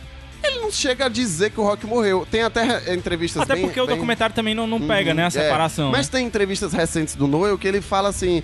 é, que o movimento tá mais fraco, mas que ele gosta de algumas coisas, que aí ele fala, ele cita até, eu lembro dele ter citado o Kasabian, que ele Kasabian gosta é do. Kasabian e tal. Mas o Kasabian também já não é novo, né? Já não é novo, é- É. essa entrevista eu acho que já tem um tempo também, mas já, já foi depois da, da ruptura deles aí. E, Ah, e, o- e o Grunge e o Britpop são antíteses também, né? O Sim, Savage Blood é, de também, certa tipo, forma. O Grunge é aquele som sujo, né? Super barulhento, distorção e tal. Enquanto o Britpop é aquela coisa mais limpa, né? É mais- que aí eles começam meio sujos, é o que eu tô dizendo. No Isso, começo é. eles começam meio sujos, depois é que vai ficando realmente essa coisa mais, mais limpa mesmo, né, Uhum. do, do- do- do- que, que, é- que são as mais conhecidas e que alavancaram eles, né? Então, Renan, como é mesmo o nome do documentário aí? O do- documentário é o Super Sonic do Oasis, né? Que é do ano passado também, de 2016. Então aí pra você que quiser conhecer um novinho, pouquinho mais... novinho, né? Novinho, É, novinho. achar ele só no Tivira, né? É, no Te Vira? É, no Tivira, é no É, Tivira, eu infelizmente achei no no Tivira. Tivira. eu achei Mas é ca- esse tipo de documentário é a cara de que acaba indo pro, pro É, Netflix. isso aí. O pessoal tá com muito acostumado com Netflix. Tem que sair menos de Netflix. Netflix tá dominando muito a vida de todo É, é mundo. verdade, é verdade. Mas é um documentário com certeza eu vou ver. Porque eu falei que eu prefiro Blur e tal, mas eu gosto muito de Oasis. É, agora sim, é, Eu Principalmente gosto, eu gosto de ver treta, eu gosto de ver treta, então vai Oasis acabar foi uma banda da bem fundamental na minha Sim, juventude, sim. assim. E, e- e é engraçado que, assim, assim como. é, é, isso fala muito também sobre o que eu falei agora há pouco. Que era mais difícil de, de surgir, né? Da banda surgir, mas ela também chegava, assim, num, num patamar estratosférico, digamos assim. E hoje, digamos, ah, é mais fácil é, descobrirem as bandas, é mais, mais fácil, digamos, elas conseguirem um certo sucesso, mas, Mas é eu não. mas achar aquele tamanho, né? é, de Fazer um show pra 120 mil pessoas. E 125 mil pessoas. Eu fui pe- 125 mil. 125, é. É importante, 125. É, porque, assim, eu fui pesquisar pra ver, assim, essa história de maiores públicos, mas foi muito difícil, porque tem muito... Os maiores públicos sempre são coisas gratuitas, entendeu? O maior de todos é Rod o Rod Stewart Stewart no, no- Rio de Janeiro. Ah, tem milhão. também, é, que aí tem também o- o- os Stones no Rio de Janeiro. E tem várias coisas gratuitas. Eu procurei, era, acho que era uma coisa muito fechada, você pegar show fechado de uma banda só, de, cobrando ingresso e tal, assim. Os maiores públicos sempre vão ser de festivais, então, assim... Aham. Eu acho É que hoje talvez tenham festivais que conseguem colocar 125 mil pessoas no local. Mas o show de uma banda só que coloca 125 mil pessoas no local, eu recentemente não, não consegui É, o Renan, o, pensar. o Renan realmente gosta de Oasis. Então se você gosta também, Super Sonic. Eu acho que nem precisa gostar tanto. Não De música, né? Essa aí é o primeiro, Talvez primeiro sucessão, né? Esse aí é o Live Forever. Que a gente vai subir e daqui a pouco a gente Deixa eu, volta. eu queria pedir licença. Tu quer pedir licença? Eu quero pedir licença porque eu peguei um, um- um- O Caio já deve ter lido esse texto. Hum. é, que é de, de, de uma madrinha que também é muito fã de Oasis. Aí eu lembrei disso quando tava falando, pô, aquele texto é legal, porque que aí posso posso posso ler aqui? Vai lá, rapidinho. curtinho. Vai, Rapidinho, vai vai, lá. rapidinho. Talvez eu não queira saber como seu jardim floresce, porque todas as estrelas estão desaparecendo. Você só vê o que as pessoas querem que você veja. Veja, é, existe uma coisa que nunca poderei te dar. Meu coração jamais será sua casa. Então, qual é o problema com você? Cante pra mim algo novo. É, você não sabe? Então não vá embora. Diga o que quiser, Porra, pagou o celular. Mas diga que ficará para sempre mais um dia na minha vida. Eu não acredito que alguém sinta do modo como eu me sinto a seu respeito nesse momento. A verdadeira perfeição tem que ser imperfeita. Eu sei que soa bobo, mas é verdade. Quantas pessoas especiais mudam? Quantas vidas estão sendo vividas estranhamente? Você precisa ser você mesmo, você não pode ser ninguém mais. Então dance se você quiser dançar. Isso aqui são vários trechos de músicas de Oasis que a pessoa compilou pra mostrar depois que eles acabaram e tal. Pra mostrar um pouco assim da, da, da mensagem deles. São várias mensagens soltas, mas cada frase tem um peso, assim. Cada música deles sempre tem aquela frasezinha assim Não, o solta. Noah, que... o Noah é um puta letrista. O Mo é foda pra caralho. O Mo é foda pra caralho. Mas só funciona se forem os dois. Então vamos lá, vamos subir a musiquinha um pouquinho, daqui a pouco a gente volta pra falar do próximo documentário. Beleza. Vai lá. O que é que é esse aqui, Renan? Ah, esse aqui é o Iradex Podcast. É o Waze que tá tocando. Isso aí é o Waze.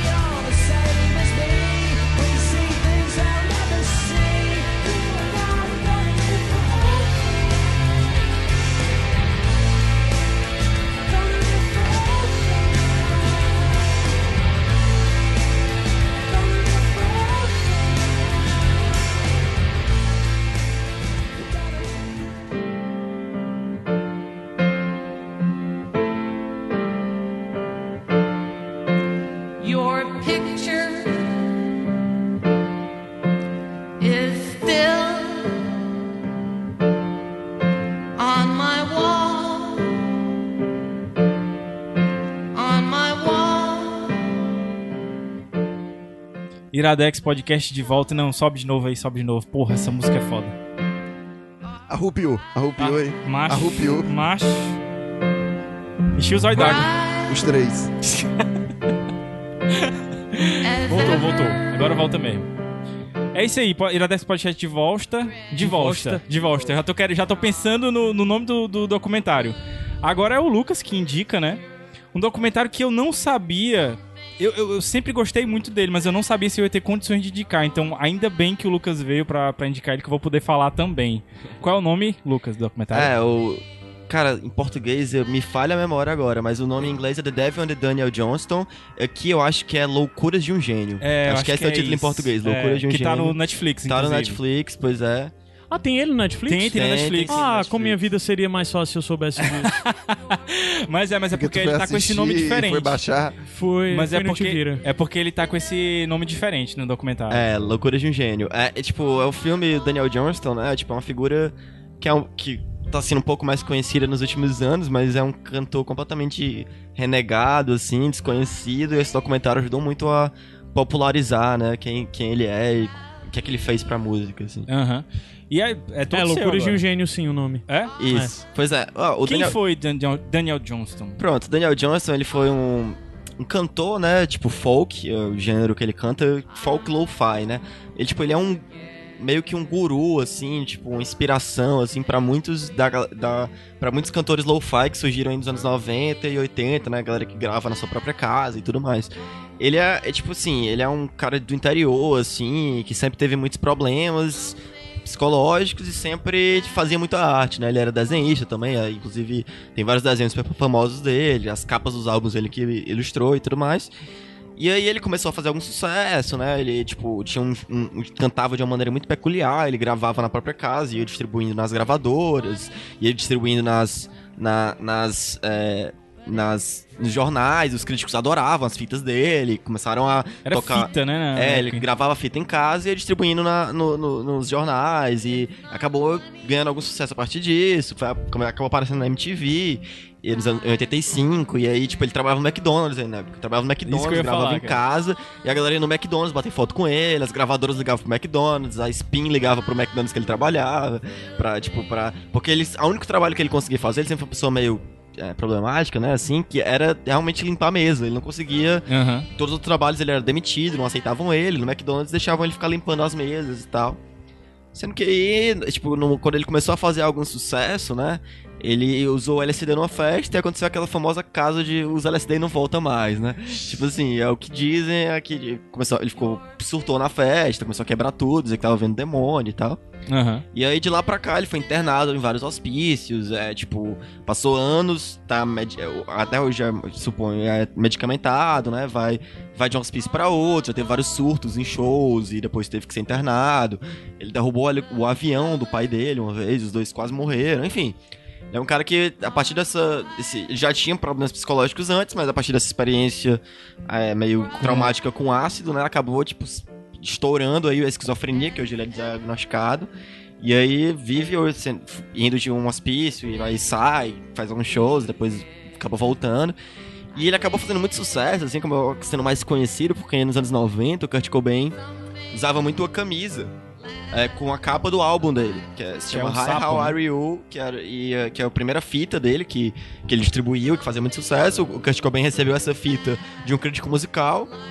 E aí o Kurt Cobain adorou a fita, comprou uma camisa com a, a imagem do álbum e ficava faz- fez várias fotos de para fazer shows com essa camisa e tudo mais. Ele E só tinha duas também, né? Ele só tinha essa e a do Flipper. Ele só tinha duas camisas, então ficava fácil. né? Exatamente. Aí chamou muita atenção, assim, muita gente quis saber quem era esse cara que ele era fã, né? Porque eu até porque o Kurt Cobain elogiava muito as músicas do Daniel Johnston. E aí o cara tava no hospício na época, né? Porque que ele, que ele usava essa camisa. Então, tipo, a galera do- das gravadoras ligava pro hospício tentando é, assinar um contrato com ele, sendo o cara tava claramente é, fora de condições, né? Aham. Então, tipo assim, o documentário mostra que, tipo assim, ele tenta. Uma gravadora chamada Electra tentou gravar com ele, fez um contrato perfeito pro cara, sabe? Com com várias compreensões de que se ele não pudesse terminar a turnê, tudo bem, se ele não quisesse gravar, se ele tivesse alguns surtos a ser internado, tudo bem, enfim, enfim, com várias cláusulas de proteção ao artista, né, e tal.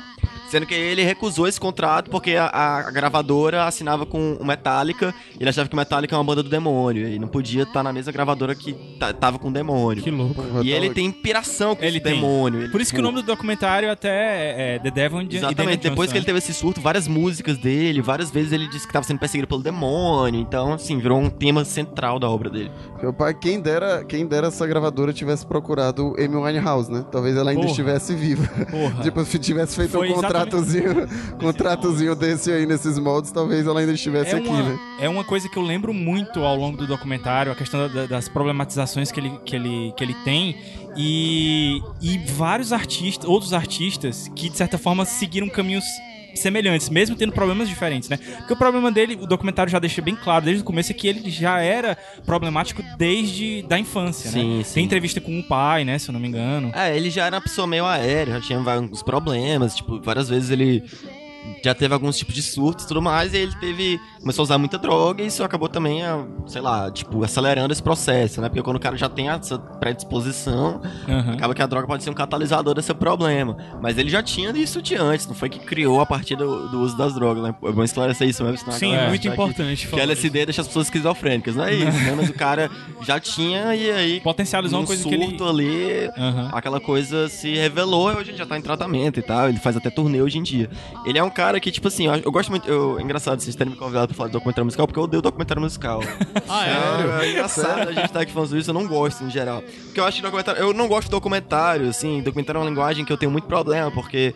Eu, e é engraçado, eu venho outras vezes já falar de documentários, inclusive o próximo é que a gente vai falar de documentário. Enfim, é, mas assim. é, eu, Tá eu- meio contraditório. eu, te- eu tenho problema em geral com documentário, cara, porque documentário, tipo, muitas vezes é aquela coisa é, muito próxima da reportagem, saca? Ah, é aquela parcial. coisa, tipo, só aquela, é, o que a galera chama de talking heads, né? Que é tipo só aquelas as entrevistas com a cabeça falante lá, dizendo um monte de coisa, e só aquela série de entrevistas sem te dar uma, Entendo. Então teu problema Uma é profundidade. uma imersão ali, porque, cara. Com um trabalho, tô com um formato menos artístico da coisa. né?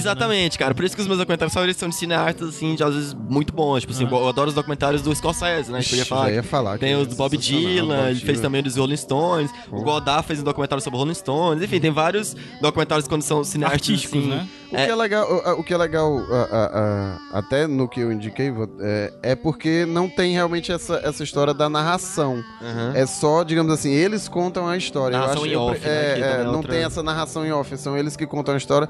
Eu até prefiro do que outra pessoa. Tem uns documentários que são meio chatos, que aí tem jornalista analisando a É. cabeça da pessoa e tal, enfim. eu- eu- Exatamente, é tipo, tu tá falando, tu falou com os caras de M, né? Emmett também já ficou muito famoso por causa disso também, porque era um documentário que tinha um formato que já não era tão Meio que, engessado, meio que né? quem narra a história são as músicas dela. né? Exatamente, exatamente. Então, assim, é, tem, tem documentários muito bons que fogem um pouco dessa padronização, assim, clássica. Mas, assim, em geral, o documentário tem muito essa proximidade com reportagem que a galera só assiste porque gosta da banda antes, sabe? Então, Aham. tipo assim, não é um filme que é bom, é porque você gosta da É banda porque e vai você gosta da banda e você vai E- gostar meio que de tudo que tiver Exatamente. dela. E né? às vezes não tem um- uma assinatura do diretor, não tem um, um- Enfim, não tem um produto de arte ali, é mais uma reportagem objetiva sobre aquela parada e vo- e você gosta e você assiste. Mas se fosse um livro, ia ser a mesma coisa, entendeu? Tipo assim, é- e aí eu acho que eu acho que meio pobre do documentário musical. Por isso que eu gosto desse documentário, e alguns documentários musicais eu gosto. Eu, eu disse que eu não gosto do gênero porque precisava polemizar um pouco, porque tem muito que eu acho meio engessado. Pra chamar a atenção pra acordar quem tá É, escutando. tipo, quem tava, não tava gostando muito, acordou. Aí, tipo, pois é, é, mas existem vários que fogem um pouco do formato padrão de documentário que são mais legais, né? E eu acho que esse documentário foge um pouco disso, né? Porque vai, tem vários materiais originais do cara, ele trabalha com várias Pô, tem gravações, né? gravações dele, assim, tipo. E a história é muito louca, né? A história do cara, assim, tipo. É uma coisa que foge muito do padrão, assim. Tanto é que muita gente que assiste o documentário muitas vezes nem conhece né, o Daniel Johnston. E, tipo, vai conhecer depois. Esse Aham. documentário fez chamar a atenção por ele porque é um documentário muito bem filmado, conta uma história muito interessante.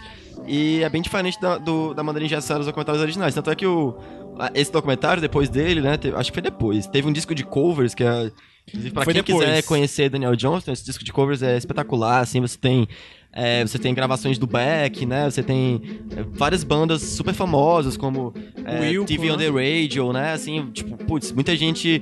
é, Bright Light, Bright Eyes, tipo assim, várias bandas muito famosas. Tem o Tom, Tom Waits gravando as músicas. Enfim, é um CD de covers de várias músicas desse cara, né? Gravadas por bandas e por artistas super famosos que é The Late, The Late Great Daniel Johnston, que é muito bom esse álbum, assim, com a prestação do, do cara, eu acho incrível.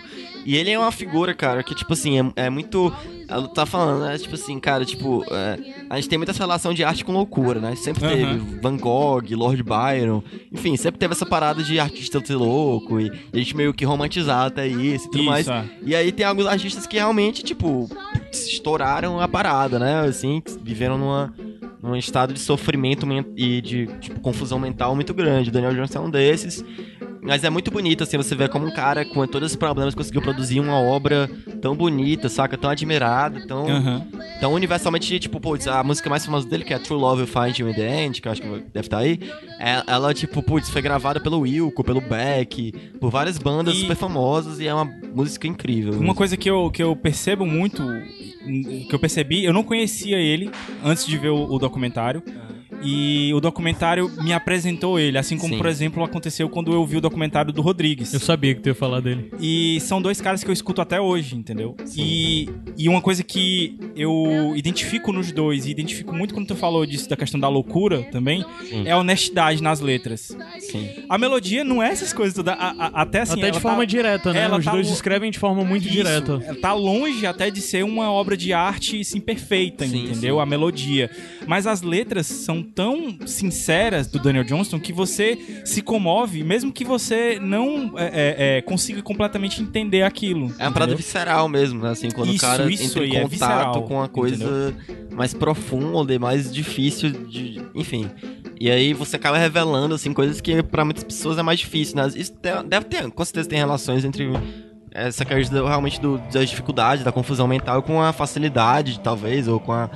Com a com a capacidade de se entrar em contato com esse tipo de sentimento de uma maneira na arte, né? Assim, Aham. tipo, enfim. E depois desse documentário, ele, a obra do cara foi, tipo, muito revivida, assim, tipo, teve muito. Hoje em dia ele já tá bem, já tá fazendo. documentário é de quando, tu lembra? 2005. E aí, hoje em dia, ele já tá fazendo muito shows, turnês, gravou de CDs já, algumas das obras mais famosas dele hoje em dia. Ele ainda tem vários problemas, vários episódios, assim, mas assim, é, conseguiu um resgate grande da obra dele a partir desse documentário, que é um documentário muito bacana, assim, pra. É uma história muito comovente, assim, disso de arte loucura, sabe? Aham. essa- esse tema que é tão, tipo, sempre relacionado, né? Essa essa interseção é sempre muito bem. Muito falada, mas que a gente nunca reflete tanto, assim, como, como realmente tem como realmente é é possível, né? Pessoas com grandes problemas psicológicos, né? é, conseguirem produzir coisas tão bonitas, Aham. né? Como pessoas que so- sofrem tanto conseguem produzir coisas tão que dão tanto prazer pra milhões de pessoas, né? Numa- seguindo um pouco essa linha, é, e, um- e- Vai, vai, só, só segue. é um mini bônus track aqui que eu vou dar. É, eu ia indicar ele, mas eu achei que ia ficar muito batido a gente acabar falando as mesmas coisas. É um documentário que tem no Netflix sobre o David Helfgott, que é um pianista muito famoso. É, para quem gosta de música clássica, assim, já deve ter escutado alguma coisa dele. É, ele é intérprete só, né? Ele não compõe. Mas a vida dele foi relatada num filme chamado Shine, que ficou muito famoso, porque até quem interpreta ele é o o Jeffrey Rush e ele teve que aprender a tocar piano e tal pra poder interpretar ele. E ele sofreu um colapso também. Ele já tinha problemas desde pequeno, mas ele sofreu um colapso num dia durante uma apresentação e ele nunca conseguiu se recuperar. E depois do filme, depois do Shine, é, ele recebeu muitas propostas de. O filme, se eu não me engano, é da década de 90. Mas ele recebeu muitas propostas pra voltar a tocar e tal. Tem vários CDs. E esse documentário vai acompanhar a vida dele depois do filme, né? A vida depois do Shine. Então é muito legal. Tem aí, eu não me lembro agora o nome do documentário, mas eu vou deixar linkado. Que é sobre o David Helfgott. Helfgott. E, e tem isso também que tu falou, do lance da. De continuar a produção, mesmo com essas limitações, né? Total. E que foram por, por razões diferentes, mas os dois mesmo que tiveram colapsos e a partir daí a carreira meio que se interrompeu e voltou com um resgate por causa de uma obra, né? Sobre Total. eles. O Daniel Johnson gravou vários dessas fitas dele dentro do hospício mesmo, Sim, assim, coisas é verdade. assim, escreveu várias das letras e tal lá dentro. Então, assim, é, é realmente dá, dá uma certa, tipo... É, é, um documentário que, como tu falou, né, teve medo de, de, de, de, indicar, porque é um documentário que é pesado. Sim, mas é pesado. Mas também cara. dá uma certa esperança, porque você vai vendo que, tipo, é possível ultrapassar essas barreiras. E que também, bom né? que chegou no Netflix, porque quando eu assisti, ele é de 2005, né? Eu Isso. assisti ele em 2003. 13, se eu não me engano. É, e quando eu assisti não tinha legenda. É, eu acho que tem no YouTube também. Pois é. assim. é. é. O documento também tem uma participação de uma banda. Eu descobri muito esse documentário por causa de uma banda que eu gosto muito, que é Sonic Youth, né? Foi um dos caras que eles primeiro escutaram ele, tentaram levar o cara pra, pra Nova York. ele fez um show, sendo que sempre que ele fazia show ele parava de tomar o medicamento, o medicamento dele, acabava é, tinha isso também. e tal. E aí os caras do Sonic Youth tiveram que sair pela cidade procurando ele porque ele sumiu e disse que depois ele ficou na cidade dizendo que a missão dele é pre- pregar a palavra contra o demônio na cidade, naquela cidade dos demônios, enfim. Ele pirou bastante nessa época e eu vi por causa disso, mas, mas depois disso o Daniel Johnston virou um dos meus singer-songwriters, né, favoritos, assim. O que eu ia Que perguntar é assim, é, é, vocês estavam falando que ele faz muita coisa genial, isso ajudou alguma coisa assim pra ele? Ele, ele torna- assim, ele consegue, digamos assim, ficar melhor desses problemas deles, assim, dele por conta do, do, do meio do sucesso dele, assim? Cara, com Da certeza, né? Com cer- Tipo assim, é aquilo, né? Ele começou a ficar mal quando teve esse primeiro sucesso também, então, sabe? Mas assim, O Kurt imitou direitinho, né? É, ma- mas assim, depois que saiu esse documentário, depois que começaram a ter a coisa da própria da camisa do Kurt Cobain e tal, é que ele começou a fazer shows, voltar a fazer shows, sabe? Foi- acho que ajudou muito ele poder produzir, né? Com, com certeza que, tipo, a- de lá, tanto é que depois desse documentário ele não, acho que ele não foi internado novamente, ele tá produzindo consistentemente nos últimos anos. Então, realmente, eu acho que o sucesso, assim, tipo, a- terem, terem admirado ele, tipo, esse carinho que ele recebe hoje em dia, né, e tal, que pe- depo- da obra dele, esse reconhecimento, com certeza é uma parada que ajuda, que, que ajudou ele nesses últimos anos a não ter, a ter produzido consistentemente, a não ter sido internado, enfim, a ter uma vida produtiva, assim, ó. É difícil falar porque a gente não sabe exatamente qual é a rotina Como do é que tá cara. a cabeça do mas, cara, né? Mas eu... Ah, provavelmente. Vendo a história dele, sabendo que nos últimos anos ele tem produzido vários álbuns, tem, É, não tem, tem feito caído- até turnês, né? Então, tipo assim, coisas que ele não fazia antigamente, então com certeza esse reconhecimento esse tem sido muito importante pro cara. Né? Ah, talvez até é, cair em esquecimento, né? De certa forma, a obra Sim. dele não seria lembrada, não seria tocada por, por uma nova geração e tudo É, com mais. certeza. Então, Então, de um jeito ou de outro, por ele ainda estar produzindo, dá pra se dizer que fez bem, né? aham. aí tá vendo como o documentário de música é bom? Olha É, aí, ó. aí, olha aí. Pode ser, mesmo a- o, o do, do Rodrigues, por exemplo, ele não segue essa linha. Ele tem um narradorzinho também e tal, mas meio que reviveu, É né? o que for resgatou. Superman, é? Oi? É o... É, Searching for Searching Sugar Man. for Sugar Sugar Man. Man. É, Isso, isso. Que, é, que é muito bom, muito foda. Foi a minha É. primeira participação. Ganhou o Oscar, né? Foi tu o primeiro? Não, foi a segunda. Foi a segunda. tá. A primeira A foi primeira o Cosmos. foi Cosmos, Foi exato. Cosmos, exatamente. Então vamos lá. É, assista o documentário aí, é, conheça Daniel Johnston, né? Escute, principalmente. E depois dá o feedback aí pra gente se você gostou, se você, de alguma forma, ele lhe tocou. Aí. Então vamos subir a música, daqui a pouco a gente volta pro último documentário. Estamos cansados já, né? Ou não? Tô não, tô Tá de boas. Tô de boa, né? Tô, Tá. tô de boas. Próximo é tu e tu vai falar pra caramba. Eu vou né? falar pra caralho, Então que esse bora. documentário é foda. Love will find you in the end. You'll find out just who was your friend. Don't be sad, I know you will. But don't give up until true love will find you in the end. This is a promise with a catch. Only if you're looking. Round, round, get around, I get around, yeah, get around, round,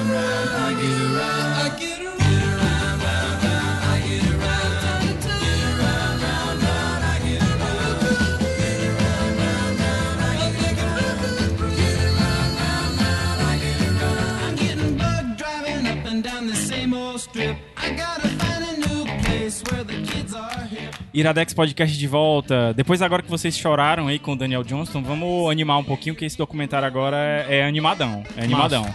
Vamos lá então.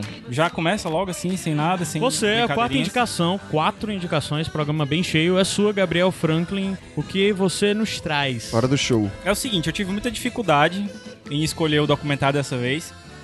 Pedi ajuda inclusive pra minha mãe, porque o Caio disse pra mim que eu tinha que fugir do rock. Não podia ser rock, ia ter muito rock. A gente já tinha indicado muito rock da outra vez, Caio né, não também. disse pra você. Eu Caio disse sugeri. Eu, Gabriel, era legal a gente fugir do rock. Tá. Porque eu sabia que tu, o Renan já ia indicar o Oasis e tal. E do outro passado só teve rock e, e Amy Winehouse. E... E aí eu pedi ajuda pra minha mãe e ela me deu dica de vários documentários fodas, que inclusive já tem a pauta inclusive pra outros programas aí se vocês quiserem. Se eu pedisse indicação Mas- pra- da minha mãe pra indicar um documentário, ia ser alguma coisa do Zezé de Camargo e Luciano e tal. Não, cara, ela me indicou Roberto só Carlos, né? como, Tipo como, como o pessoal gosta de dizer, ela só me indicou coisa Faustop. Mas. E, e eu e acabei encontrando esse, procurando os que ela tinha me indicado, eu acabei encontrando esse, mesmo falando um pouco de Gabriel rock. trazendo mitologia Eu- de outros podcasts pra casa no lugar de desenvolver a do seu, né? eu resolvi, eu resolvi é, falar desse daqui que é o The Wrecking Crew. É o seguinte, ele não fala sobre uma banda específica, mas sim por um conjunto de pessoas que, na verdade, fez muitas das bandas da década de 60. Eles eram. é, o The Wrecking Crew foi como ficou conhecido o pessoas que tocavam nos discos de estúdio de bandas como o The Birds, o próprio é, Monkeys, o Mamas and the Papas. Então, assim, é, eles tocaram discos, grandes discos que fizeram a história do rock e eles estavam por trás. Então, eles, eles são é, músicos profissionais, mas que nunca receberam crédito pelas participações que eles tiveram nessas obras, nessas grandes obras, né? Que Ghostwriter, né? Assim. Isso, mais ou menos isso. E é interessante porque aí eu, eu vou ter que. que... Eles eram, eles eram creditados, inclusive eram chamados de Ghost Band, né? Não, eles não eram nem creditados. Eles não... não. mas eles eram. Eles, as pessoas se referem a eles como uma Ghost Band. que Sim, é, exatamente. de, de certa forma, sim. Não, É, de certa forma não, literalmente. Eu, Mas- eu não, não. procurei ele isso. Não, mas é porque assim, eles. O próprio nome The Wrecking Crew não era utilizado na época.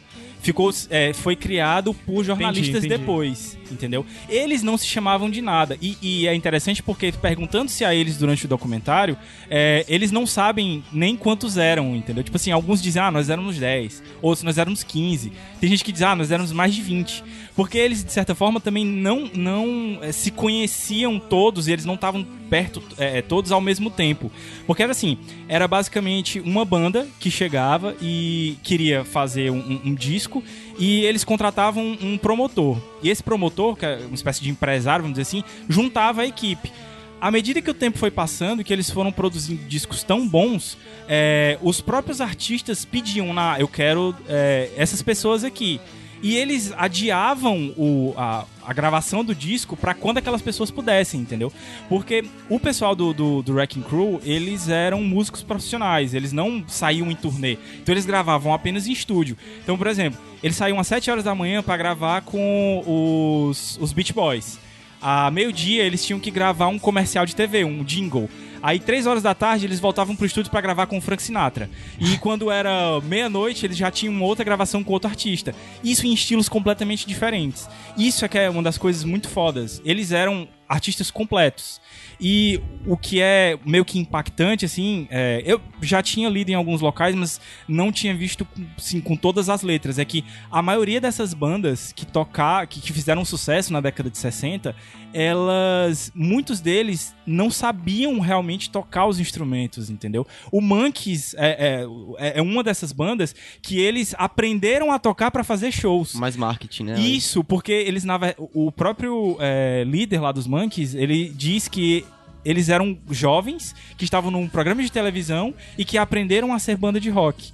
Que os discos, na verdade, eram feitos por essas pessoas. Tem uma famosa do Sex Pistols, né? Diziam que tinha atrás, ficava a galera tocando enquanto eles Isso, show. é, exatamente. Assim, o Sex Pistols um, Mas o um Sex pouco Pistols depois, nunca né? fingiu que sabia tocar. É, esse é o problema.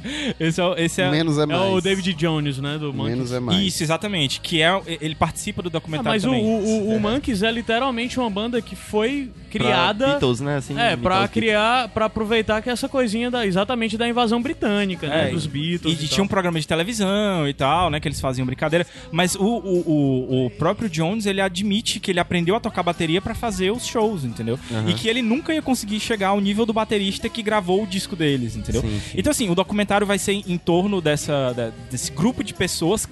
É, focado mais em quatro: um baterista, um violonista, uma baixista, que é a única mulher que, assim, que se tem notícia dentro do grupo, né? E um saxofonista. Ele vai ser voltado basicamente nesses quatro, vai contar assim a, a, a vida deles, né? As dificuldades que eles tiveram. E fazendo meio que uma, uma recoleção, assim, uma recontagem de todos os discos e as músicas pelos que eles participaram. Exatamente Ele os instrumentos que, de, que ninguém pega. Das pessoas que não pegam ninguém na balada, né? Assim, Isso, saxofonista. exatamente. Exa- a bateria até que vai, né, cara? Bateria, o É, vezes, viu, né? A galera tem. Eu acho que o que Tu menos que pega... faz sucesso. Faz pô, sucesso. faz o Caio que gosta de amigas que sucesso. são, são É, Maria eu acho que o me- mais assim Elas se mesmo é o dizem assim, tá? Eu não tô ofendendo elas, não. Elas que falam isso, tá bom? Aí é piada, então. E o que é, Só o que é mais dizer, foda claro. é que o documentário, é, por mais que ele se foque nessas pessoas, ele traz elementos tão massas assim que ele acaba sendo pra qualquer pessoa de qualquer estilo. Porque vai mostrar também um lado muito familiar. O diretor do, do documentário chama Danny é, Tedesco. E um dos personagens do documentário é um cara chamado Tommy Tedesco, que você provavelmente nunca ouviu falar do nome, mas você já escutou ele pelo menos uma vez na sua vida. Ou nessas músicas que estão tocando aqui agora, ou então, por exemplo, na, na- no tema do Batman, do Adam West, aquele tan dan dan dan dan. É ele que toca aquilo ali, entendeu? Caraca. Tipo, ele toca o tema de Bonanza, ele toca o tema do Charlie's Angels. Ele, ele, ele foi uma figura mítica por trás de muitas obras relacionadas à, à guitarra e a violão é, na década de 50, 60 e 70. E é o pai do, do, do diretor do documentário. De certa Aham. forma, isso torna o documentário um pouco tendencioso pra esse lado, entendeu? É. Mas mostra também um lado muito importante que é o lado familiar, de mostrar que essas pessoas é, que é, forneciam meio que davam som à, à música que era escrita por grandes gênios da época da década de 60, eles também prejudicavam muito o lado familiar. O, o, o baterista, né, que eu não vou me lembrar o nome agora dele, disse que teve seis esposas, porque ele não simplesmente não parava em casa, entendeu? Ele tava atrás de um disco atrás do outro. Ele fez uma turnê, por exemplo, com a Nancy Sinatra, é, que o nome dele pela primeira vez, ele disse que apareceu no crédito de alguma coisa, porque ele estava em Las Vegas e tinha lá Nancy Sinatra e o nome dos músicos da, da, da, da, da banda, né? E o nome dele estava lá. Então, assim, eles recebiam muito pou- é, pouquíssimo reconhecimento, ganhavam muito menos do que os artistas que iam fazer shows, né? Na, na- nas turnês, e era o que as pessoas escutavam, entendeu? Por exemplo, no The Mamas and the Papas, é, a música era escrita, m- é, tinha a voz, né, dos quatro, mas a melodia toda, ela era meio que desenvolvida ali na hora da gravação, entendeu?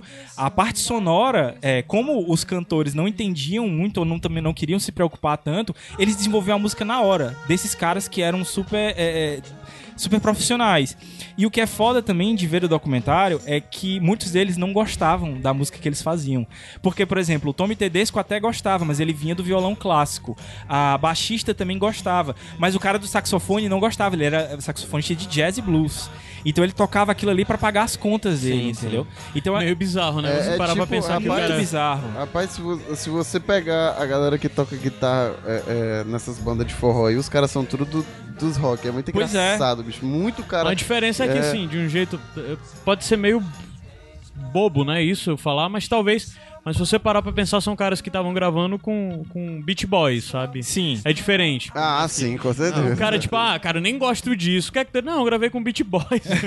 Não, É, diferente de aviões, né? É, assim, Pet tipo- Sounds, cara, Pet Sounds foi gravado todo por eles. Ninguém, nenhum dos Beat Boys tocou nenhum instrumento do Não, Pet mas Sounds. é. Mas não, assim, vai, peraí. Tu Não, tá, calma aí, não, calma tá aí. derrubando calma meu aí. mundo. Calma, Não, não, não, calma, pera, pera, pera. calma. Mas eu vou explicar. Mas tudo o- foi o composto. Sound, tudo foi composto sim, pelo sim, é por só pra eles, dizer que né? eles não tocaram o disco gravado. O disco gravado não foi tocado por nenhum Beat Boy. Entendi. Isso aí é, inclusive, é, motivo de briga dentro deles lá, porque os caras chegavam pra tocar e diziam, não, você não precisa mais tocar não, tá tudo gravado. Só quem vai ter que fazer agora é a, a voz é o, é o cantor. O Brian Wilson. E o Brian Wilson, exatamente. É, e assim, e porque isso foi falar isso assusta um pouco, porque, tipo, a obsessão da vida do Brian Wilson era o Pet Sounds, né? Sim. Que ele queria ter o disco perfeito e tal, mas E- é importante dizer que é diferente do que por- foi o The Mamas in the Papas, Isso. né? E é por. Que Não, o- exatamente. a música O chegava. Pet Sounds era composto mesmo pelo Beach, pelo Tudo Beach foi Boys, composto, né? inclusive o Brian Wilson é personagem do documentário e, e todos eles, todos os, os membros do The Wrecking Crew mostram total admiração por ele, porque ele chegava e dizia, ó, tua parte é isso, isso e isso,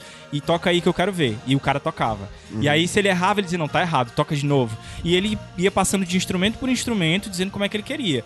O que eu quis dizer é que o os próprios membros da banda ficou, ficaram chateados porque eles chegavam pra tocar e já tava tudo tocado, entendeu? Tipo, eles não tinham que fazer nada. É, mas claro, nas turnês eram eles, eles que tocavam.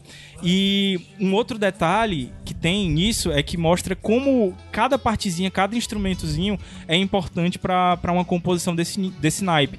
Quando vai entrar a introdução de cada um dos personagens, ele é colocado ele pra tocar uma música, uma parte de uma música. E você vê lá só um baixo tocando um- uma, uma, uma parte de uma música e aí entra no fundo a música original de que você tá escutando. E aí você vê a importância daquele instrumento e a importância daquele cara pra aquela música, entendeu? Ele faz isso com cada um dos instrumentos. O cara, inclusive, o, o baterista tá tocando uma música lá que você não reconhece quando você vê a Elvis. Então é, é muito foda, entendeu isso? Massa. É, E várias lendas da, da, da questão da música, da, da história da música, não só do rock, mas conta-se muitas histórias do Frank Sinatra também, que ele tava gravando. é, o- foi pra LA, né? Porque o The Wrecking Crew ficava em Los Angeles, não ficava em Nova York, né? E aí os, os artistas saíam de Nova York pra ir gravar com eles lá.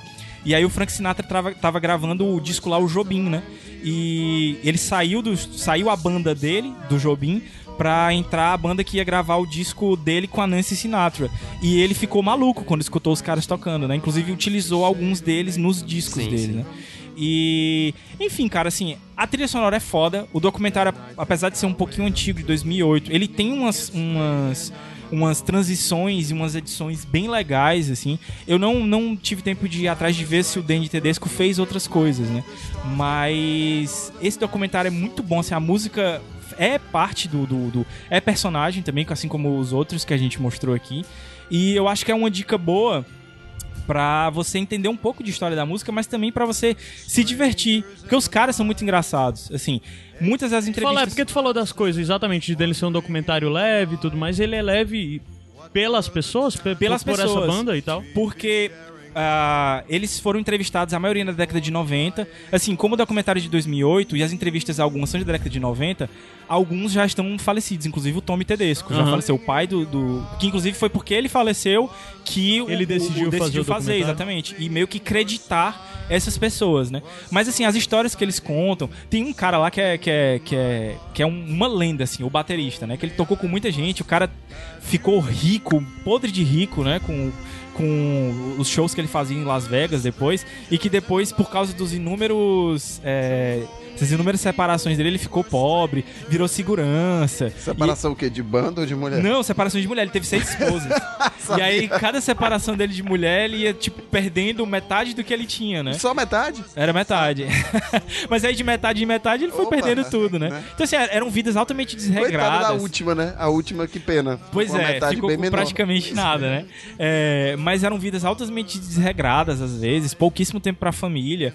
E, e a- mas interessante também a história da mulher, que era a única do grupo e que ela tinha que cuidar dos dois filhos e, e da forma como ela era encarada pelos outros.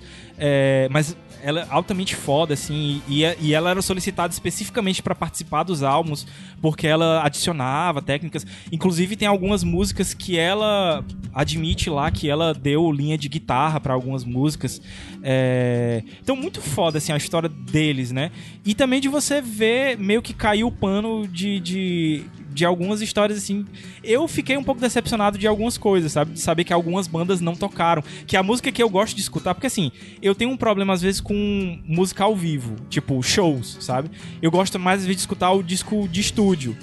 E certos discos de estúdio que eu gostava muito, que eu escutava, agora eu sei que não eram os caras que tocavam, Não, entendeu? Belen Sebastian? Oi? Isso é Belen Sebastian tocando, né? Não, não, é Simon Garfunkel. Simon Garfunkel, foi mal. Mrs. Robinson do filme até... Putz, essa... não foi gravado por ele? Não foi gravado por eles. Não, mas é assim, pelo o, The Simon, Crew. o Simon Garfunkel era uma dupla, né? Sim. Então eles precisavam de uma banda, é mais aceitável. É, diferente- mais aceitável. É diferente do Beach Boys, Do Beach você Boys, saber que os caras não exatamente. tocaram, o é mais Birds, chocante. O sabe? Birds, o primeiro disco deles foi gravado pelo The Wrecking Não, cada Crew. música aqui tá destruindo um pouco, porque, pô...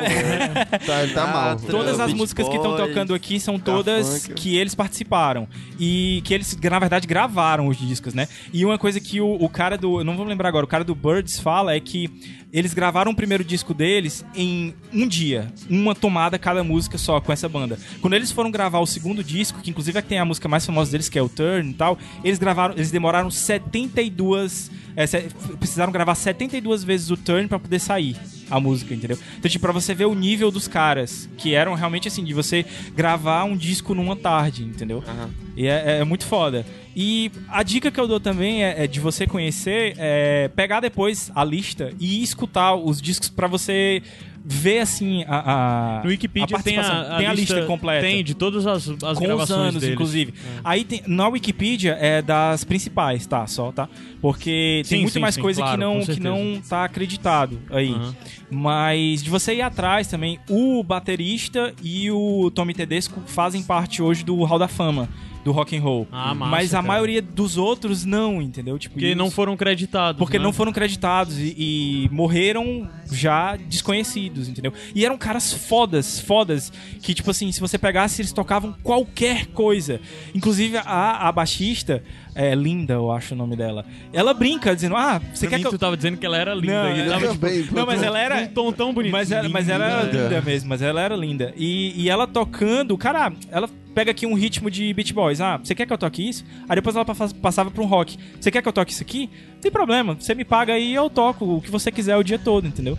E a história dela também é bem interessante. Parece um pouco com a da Nina Simone, de certa forma, assim, como ela começou a tocar em clubes. Ela é tal. negra? Não, não, ela não é, não é negra. Mas o, o saxofonista é negro e ele fala do início da vida dele, de, de questão de segregação e tal, do- dos clubes de blues. Então tem um, é um documento histórico, assim, sobre a história da música.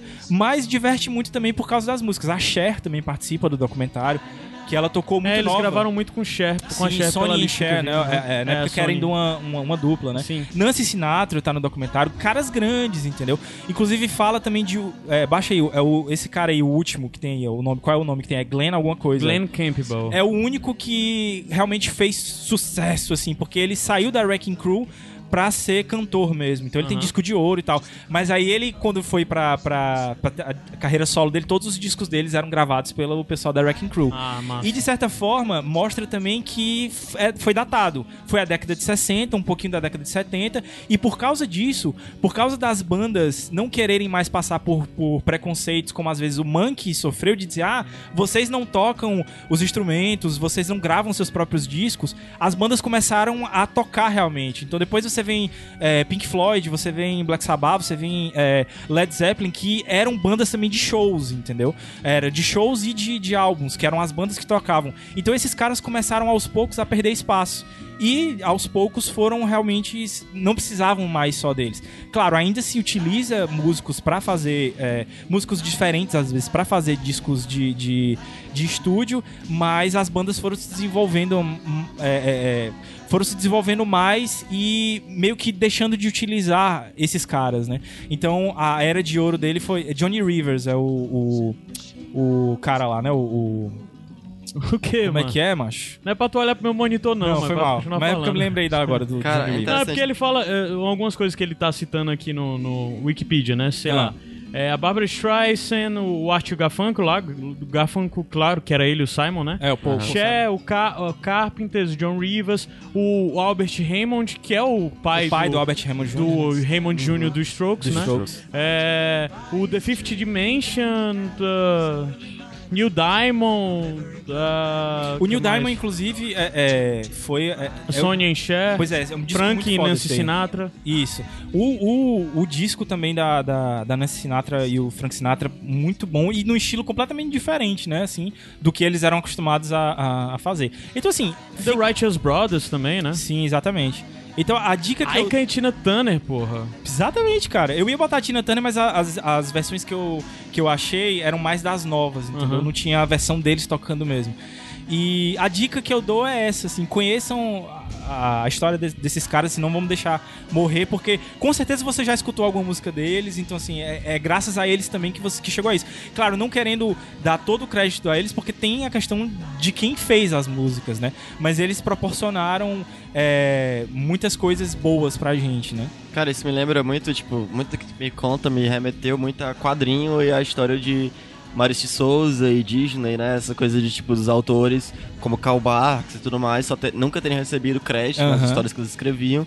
E a galera ser fã dos caras e não saber nem quem é, e tipo, Exatamente. demorar anos pra encontrar. Os quadrinhos são muito comum, até, e principalmente que tu fala dos instrumentos pouco populares, eu lembrei também dos quadrinhos da questão do, dos letreiristas e dos coloristas. Isso, são que o nome às vezes não vai na capa, né, é, cara? o- tem uma caso recente do, do quadrinho do astronauta novo, né? Que você só tem o nome do Danilo tem da Chris não Petter, da né? Chris Petter, né? Que é a colorista.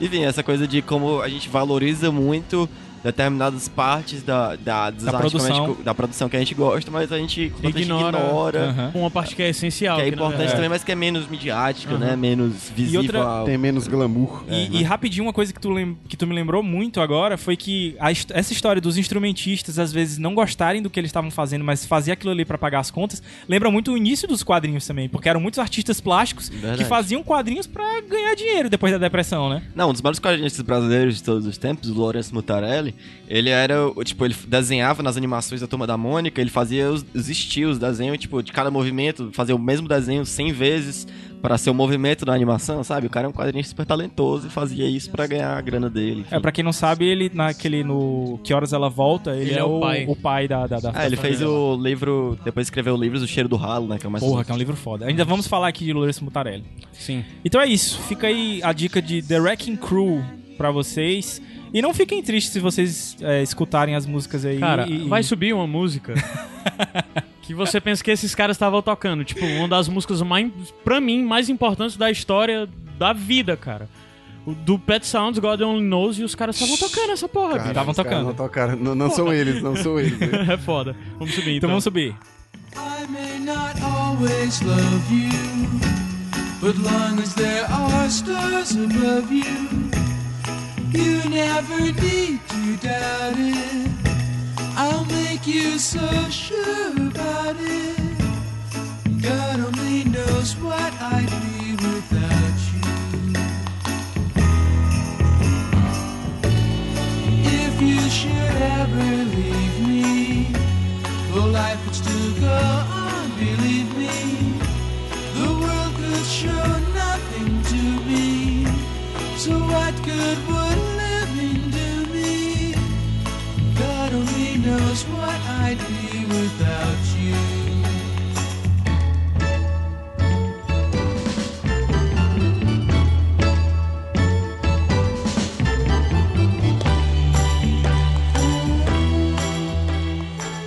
E Cara, a Dex Podcast de volta.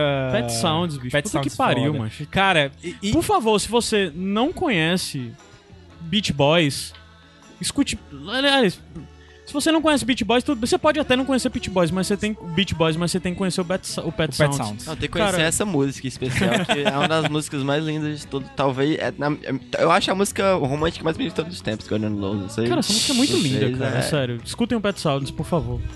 Então, o que é que a gente tem agora? Sim, bônus track. Bônus track. Bônus track. Não A vai ter bônus track nosso, porque É, já teve. A gente já indicou indicações. tanta coisa hoje aqui, inclusive dentro do- do- das indicações, que a, a indicação, o bônus track hoje é só bônus track do padrinho. Exato. Vai lá, sobe aí o bônus Então, track do vou subir, vai- vou deixar até o final. God Only Knows, aí depois entra a indicação do padrinho. Vai lá.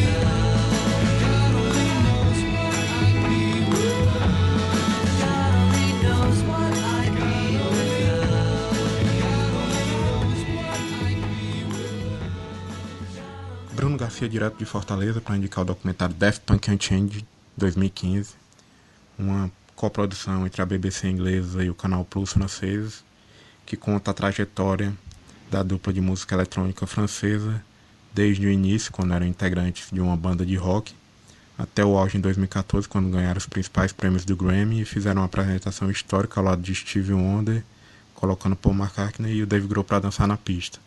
O filme segue aquele esquema tradicional de documentário com entrevistas a produtores, DJs e jornalistas franceses da cena na época que a dupla surgiu e artistas que colaboraram com o trabalho deles, in- incluindo Michel Gondry, que dirigiu algum clipe da banda, o animador Leiji Matsumoto, que fez aqueles clipes incríveis do disco Discovery, o Nile Rodgers, que colaborou no último disco, criando Get Lucky Lose Yourself to Dance, e outras menos interessantes, como do Kanye West e do Pharrell Williams, que não acrescentam muito ao documentário.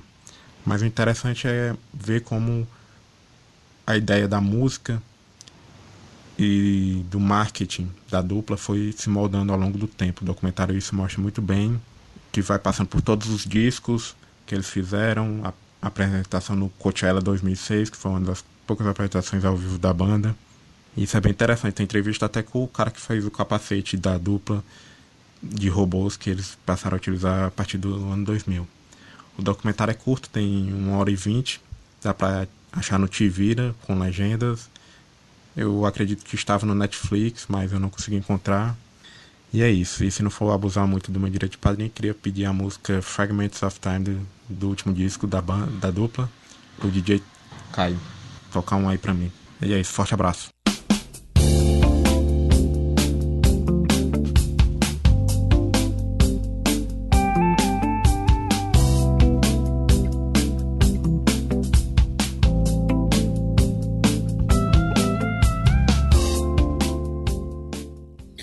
Tá aí a indicação do padrinho, o bônus track do padrinho. Esse disco é foda, cara. Esse disco é foda. É muito E bom. eu tô curioso pra ver esse documentário também. Porra, eu fiquei com muita vontade também. É, e falando de documentários musicais, né? Perfeito.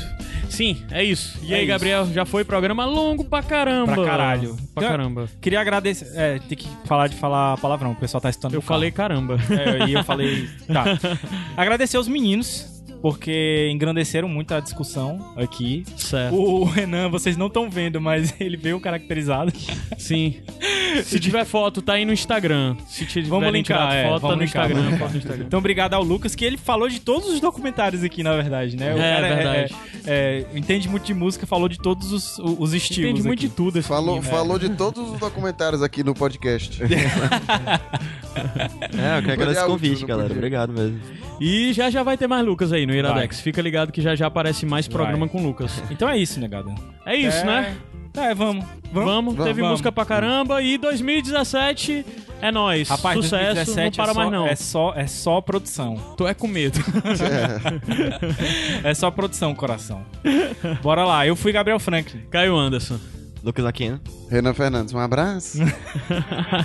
Falou. Beijo.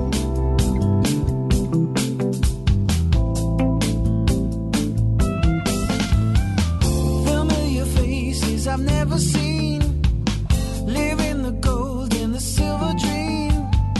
Making me feel like I'm 17. And it's crystal clear that I